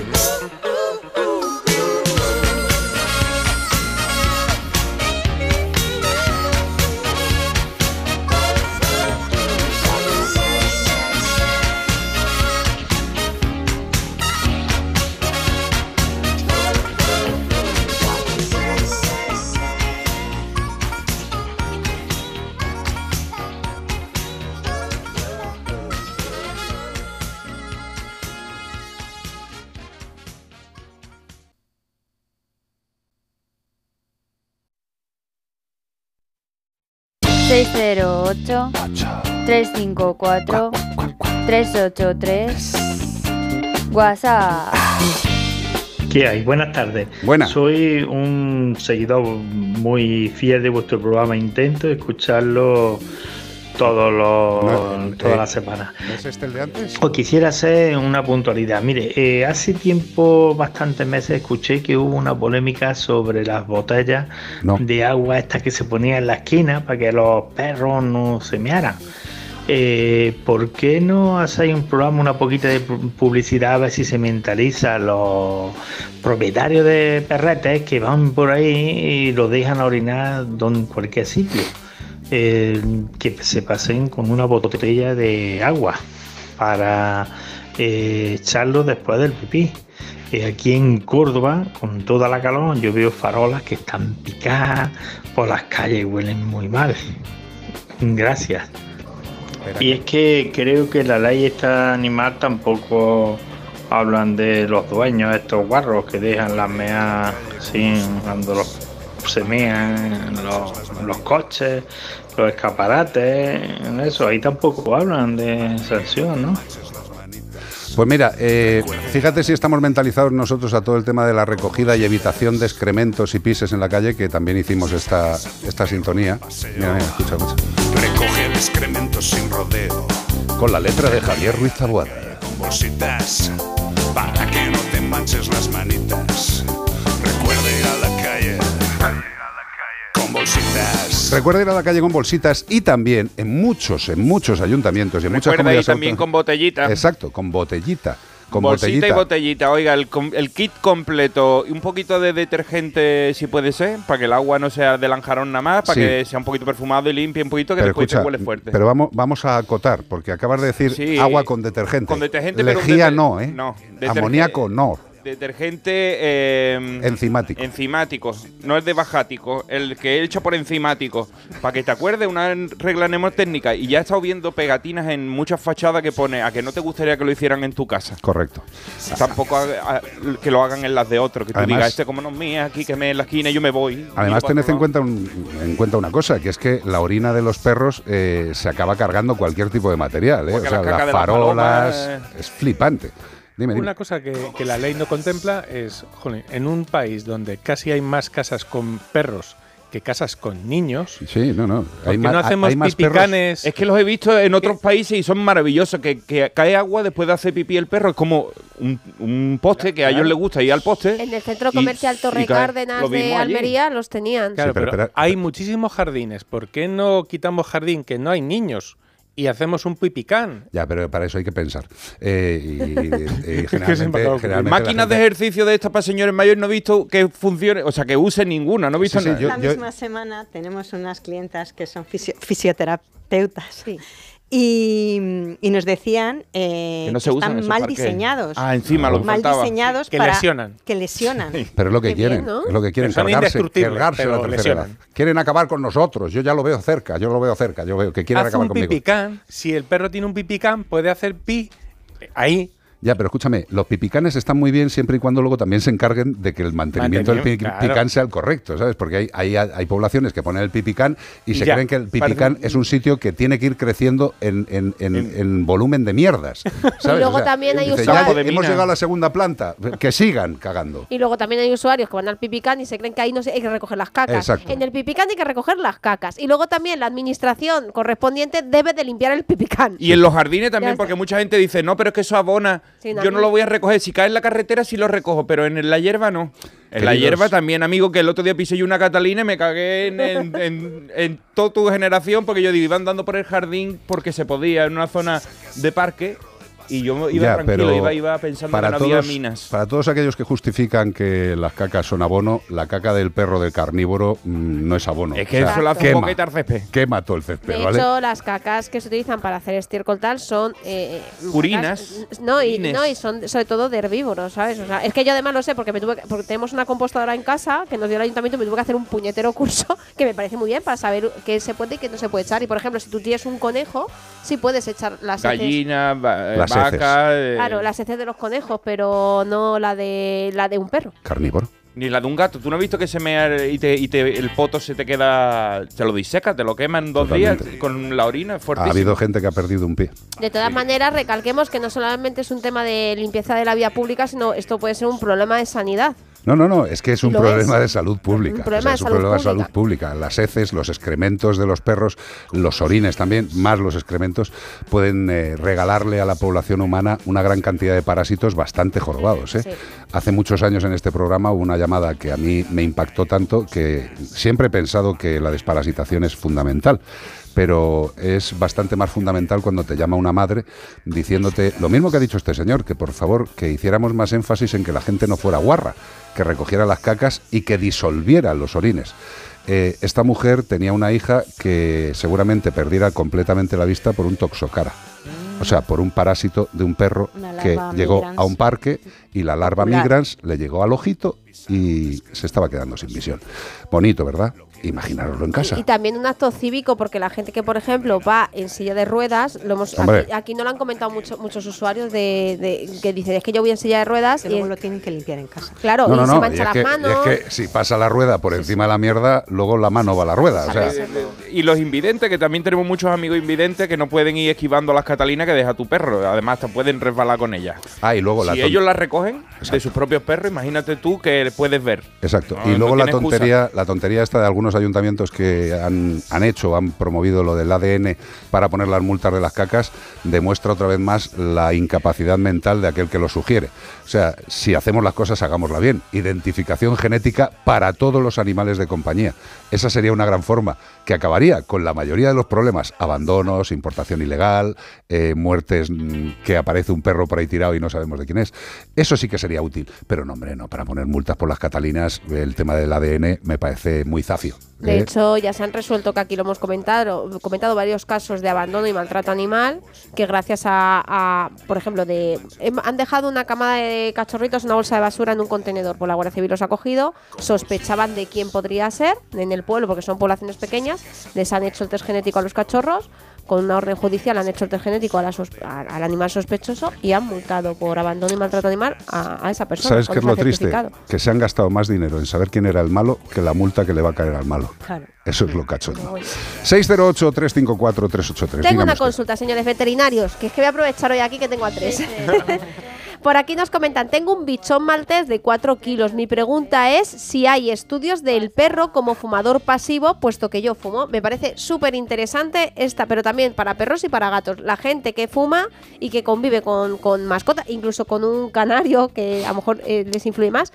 ¿Cómo influye? ¿Realmente son fumadores pasivos? ¿Les puede llegar a influir negativamente en su salud? Correcto. Pues Totalmente. Eh, hay estudios, hay bastantes estudios y evidentemente les acaba afectando. Eh, el fumador pasivo, hemos aceptado todos de que una persona humana es fumador pasiva de un señor o una señora que fuma en casa. Eh, los animales, pues evidentemente también se ven afectados. ¿De qué forma? De la misma. Tienen un aparato respiratorio igual que el nuestro. Evidentemente, un perro y un gato sufrirán el efecto pasivo del- del- de la nicotina y desde luego si tenemos un canario en casa y soy fumadores, desde luego el canario, cantar, cantar, si canta va a ser como Bonnie Tyler, ¿eh? pero y con cierta asfixia. La nicotina no le viene bien a ningún ser vivo. ¿eh? ¿Qué enfermedades creéis vosotros que son las más habituales por nuestro maltrato en el hogar? Así, es fácil. O sea, que nuestras cagadas, lo del exceso de alimentación, el exceso de higiene, eh, porque todo, al final lo que provocamos daños en nuestros animales, desde mi punto de vista, es por excesos. O les lavamos mucho sin ser O necesario. por, o por falta de información. Por ejemplo, es muy típico que vengan los cachorritos que les han dado un champú en seco o que les lavan con el Johnson o... ¿Sabe? Entonces, O, o lagarto. Claro, no, porque son muy buenos, porque es muy suavecito, porque es de bebés. Claro, el pH de la piel es completamente diferente al nuestro. Entonces es más por desconocimiento. Y quizás no hace falta tanto un curso, sino acudir al veterinario, que es quien te va a contar todo lo que necesita tu mascota. O sea que es más, eh, sería más importante pasar una ITV anual obligatoria, que incluya la vacuna de rabia, etcétera, que, que cualquier otra medida punitiva. Hombre, yo, yo lo único que he visto siempre que, que, eh, creo que eso es también un poco culpa nuestra. Como vamos al lío, como digo yo, como vamos al caso, o sea, que la gente viene a la clínica por algo. O sea, generalmente viene por una patología, por una duda, por una eh, acción preventiva, una vacunación, pero muchas veces eh, no le damos el tiempo suficiente por esa premura y por esa acción a lo que es la información general. Y yo creo que eso es de lo más importante. Nosotros le sí, dedicamos lo sé, lo sé. muchísimo tiempo. Por eso saco el tema, mi amor. Claro. O sea, yo, yo creo que una de las cosas más importantes que tenemos que hacer los veterinarios es aprovechar la consulta eh, para tener conversaciones. Eh, hay que darle el tiempo suficiente. No hablar tanto de para- demasiados temas, porque más de dos o tres temas ya puede aturullar, pero centrarnos en lo que toca, ¿no? Cuando nos viene un cachorrito, ¿para qué voy a hablar del paseo si todavía no puede salir? O para qué voy a... Hay que ir tema por tema, pero sentando unas bases, porque el, el propietario bien informado, luego va a tener el perro una vida feliz, van a disfrutar todos de educación, de juegos, de paseos, de comida, de higiene, de vacunas, por supuesto, pero eso ya nos encargamos nosotros. Lo más importante es que vayan al veterinario, que es quien les va a informar. Y nosotros le decimos, somos muy pesados, te vamos a enviar información. Ah, no, pues a mí eso me viene fenomenal. Claro. Pero claro, si no lo hablamos, pues no lo sabes. Y como no lo sabes, busca en internet. Y ya, ya la hemos liado. en el pozo séptico. Pero bueno, eh, que vayáis a los profesionales, queridos y queridas, que es muy sencillito. Y es que, es que me duele, lo voy a repetir.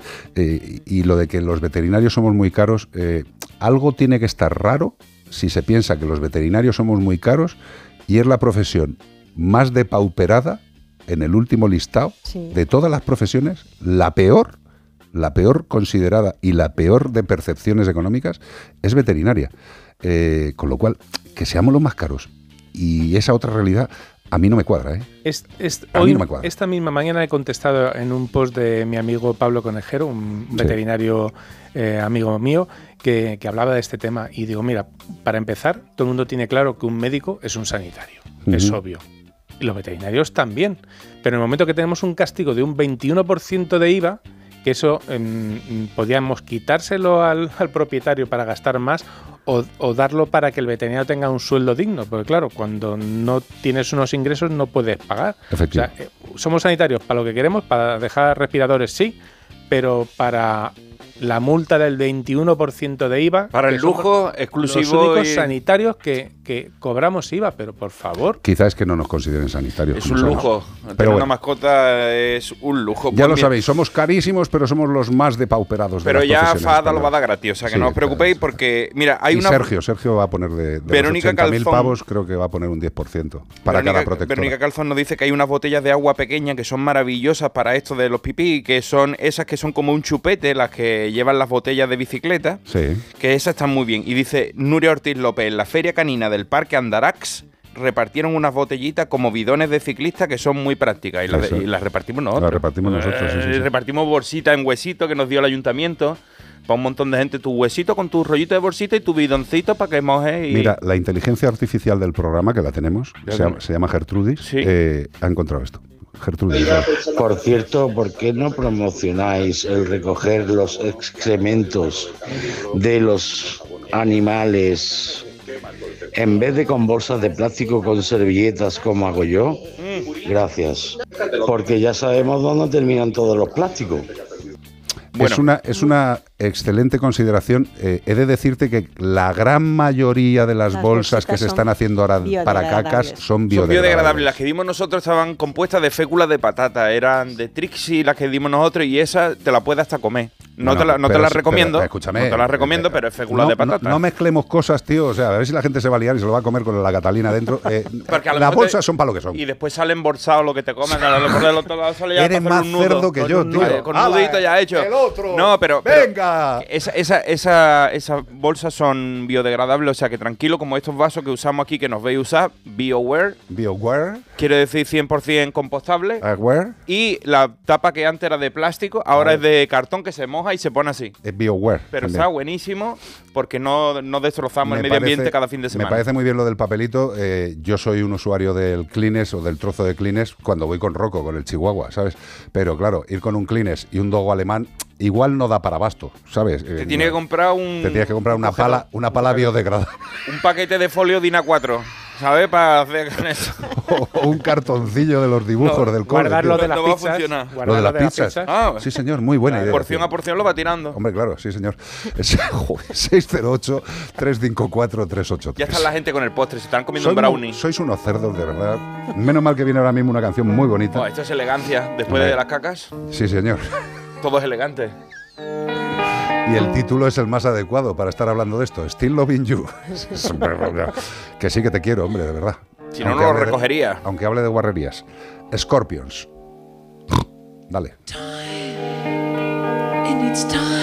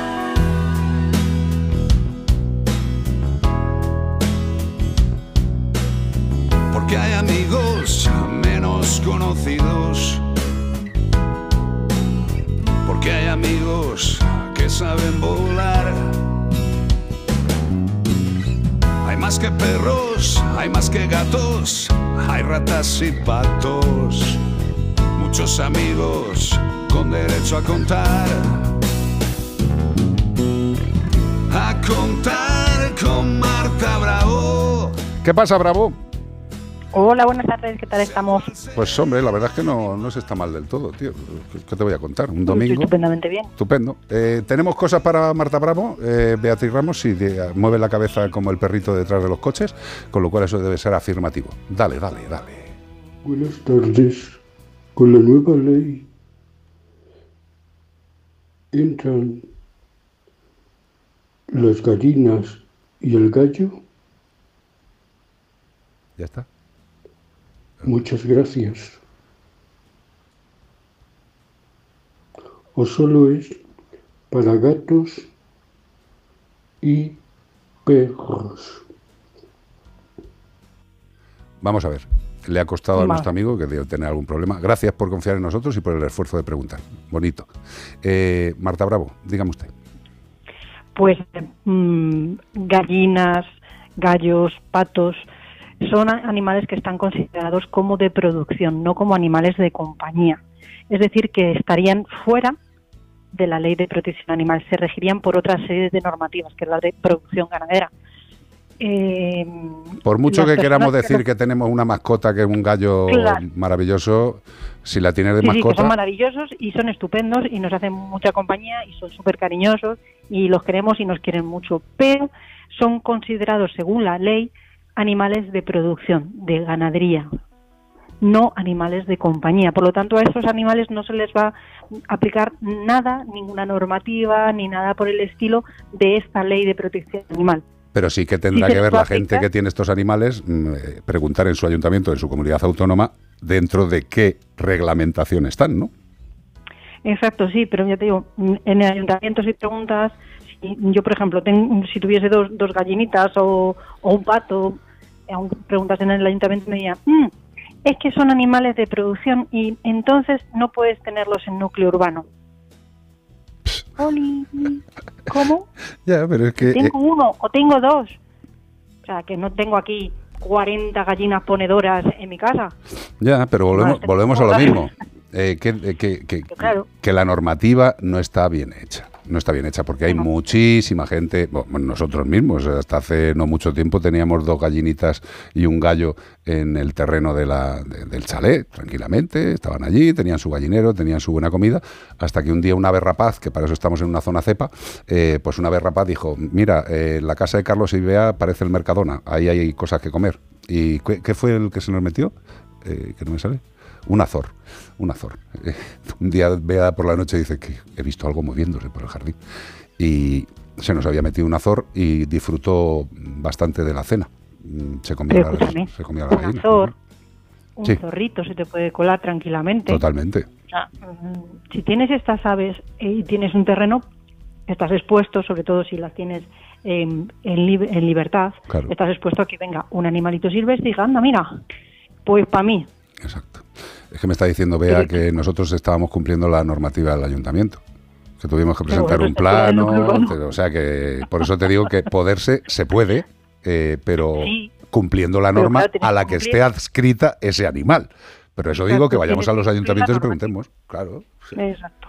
Lo que pasa es que la ley también es muy puñetera porque esa frase de el desconocimiento de la ley no excluye de la culpa, exime. no exime de la culpa, es genial, ¿no? O sea, si no te has enterado y lo has hecho mal, Exime del ¡zas, que lo cumplimiento de la comes! misma. Hombre, pero explíqueme. Ojo. ¿El qué?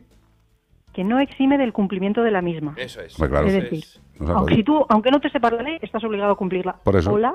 por eso digo que, que es maravilloso. Por favor. Eh, ya, pero eso lo está Haber estudiado, te dice el, el guardia civil en momento. Exacto, esa es la frase. No te sabes la ley. Haber estudiado. ¡Pum! Eh. Bueno, pues nos queda claro, Marta Bravo, que seguimos con la misma duda más o menos de la Más o globalidad. de la- menos que, no- que nos va a dar lo mismo que cuando nos llegan las ordenanzas nuevas, modificaciones y demás, pues vamos a tener que volver a aprender todo. Bueno, pero tranquilos, queridos amigos y amigas, que el gobierno tiene hasta dos España años para ¿no? hacer la, la regulación de la ley. O España va bien. eh, vamos, vamos muy bien. Eh, esperemos estar dentro de dos años para ver si sucede. Gracias, Bravo, Nica. Un beso. Gracias, besos. Hasta luego. Adiós, adiós, adiós, adiós. Chao. adiós, adiós. Bueno, el animal que estábamos buscando evidentemente era el zorro ártico, un animal maravilloso, al que también hay gente que le gusta verlo morir bajo los balazos de sus rifles. Qué bonito. Y también eh, preciosos abrigos, ya sabéis, es, eh, calientan mucho los abrigos de zorro. Sí, ártico. Es un abrigo blanco, es muy llevable, muy ponible y ya está, ahí estamos. Póntelo de Goretex, hombre. Menforsan. Productos naturales de cosmética e higiene para que tus mascotas estén más cuidadas y aún más guapas, te ha ofrecido como el perro y el gato. Y en este momento decir que la ganadora ha sido Silvia de... Majadahonda, has dicho? Villalba, casi. Es que me he ido un poquito del plano. De Villalba, ¿no? Silvia de Villalba. Ahora hay cinco Silvias de Villalba que han llamado. Están las cinco tensas. Tranquilas. Si nos llaman... eh, tu teléfono, Silvia, el tuyo, el del acertante, termina en 68. Si ya hay dos Silvias en el mismo pueblo con la misma terminación, os esperáis un poco que os llamen. De verdad, que no es para tanto. 608-354-383. Gracias, Nacho. De verdad, un placer. Con el verde corporativo. Y deja de decirme paridas cuando estamos hablando, tío. eh, solo quiero deciros que en mitad de cuando estamos hablando de los excrementos ha dicho algo de un donus. No quiero saber qué ha dicho. No quiero saberlo. Gracias, Ramos, Bonica. Un beso grande. Cortés. Gracias. Muchas gracias, Rodríguez. Recuerden que durante la semana estamos en directo en Iván Cortés Radio en Facebook. Correcto. Si quieres seguir disfrutando, allí te espero. Comiendo un huevo, patata frita y un caramelo. ¡Ay, qué rico! Gracias, Conchita y Miguel Ángel. Muchas gracias. Un placer. Centro Veterinario Centauro. Mirarlo en redes, mirarlo en la web y tenéis. Lo que sí que os puedo asegurar es que, aparte de grandes profesionales, son excelentes personas y que aman su profesión. Para mí, más que suficiente. Un placer, bonicos. Muchísimas Tenemos- gracias. Y ya cantaremos otro día, tío. Venga, eso O- está hecho. Aunque sea cantamos un pollo a alguien, ya está. Hasta el fin de semana que viene os dejamos con este temazo que a mí me hace recordar la película. Qué bonito. Qué triste. El amor. Los planetas. Qué bonito. Aerosmith. I don't want to miss a thing. Eso. Hasta el fin de semana que viene. Y si tenéis dudas sobre la legislación, no sigáis contando mentiras por las redes. Preguntar a gente que sabe. Por ejemplo, los amigos de Damac Juristas, que tienen en Instagram y en todos los lados un seguimiento fácil. Preguntad al que sabe, no al que quiere jorobarte la vida. Adiós.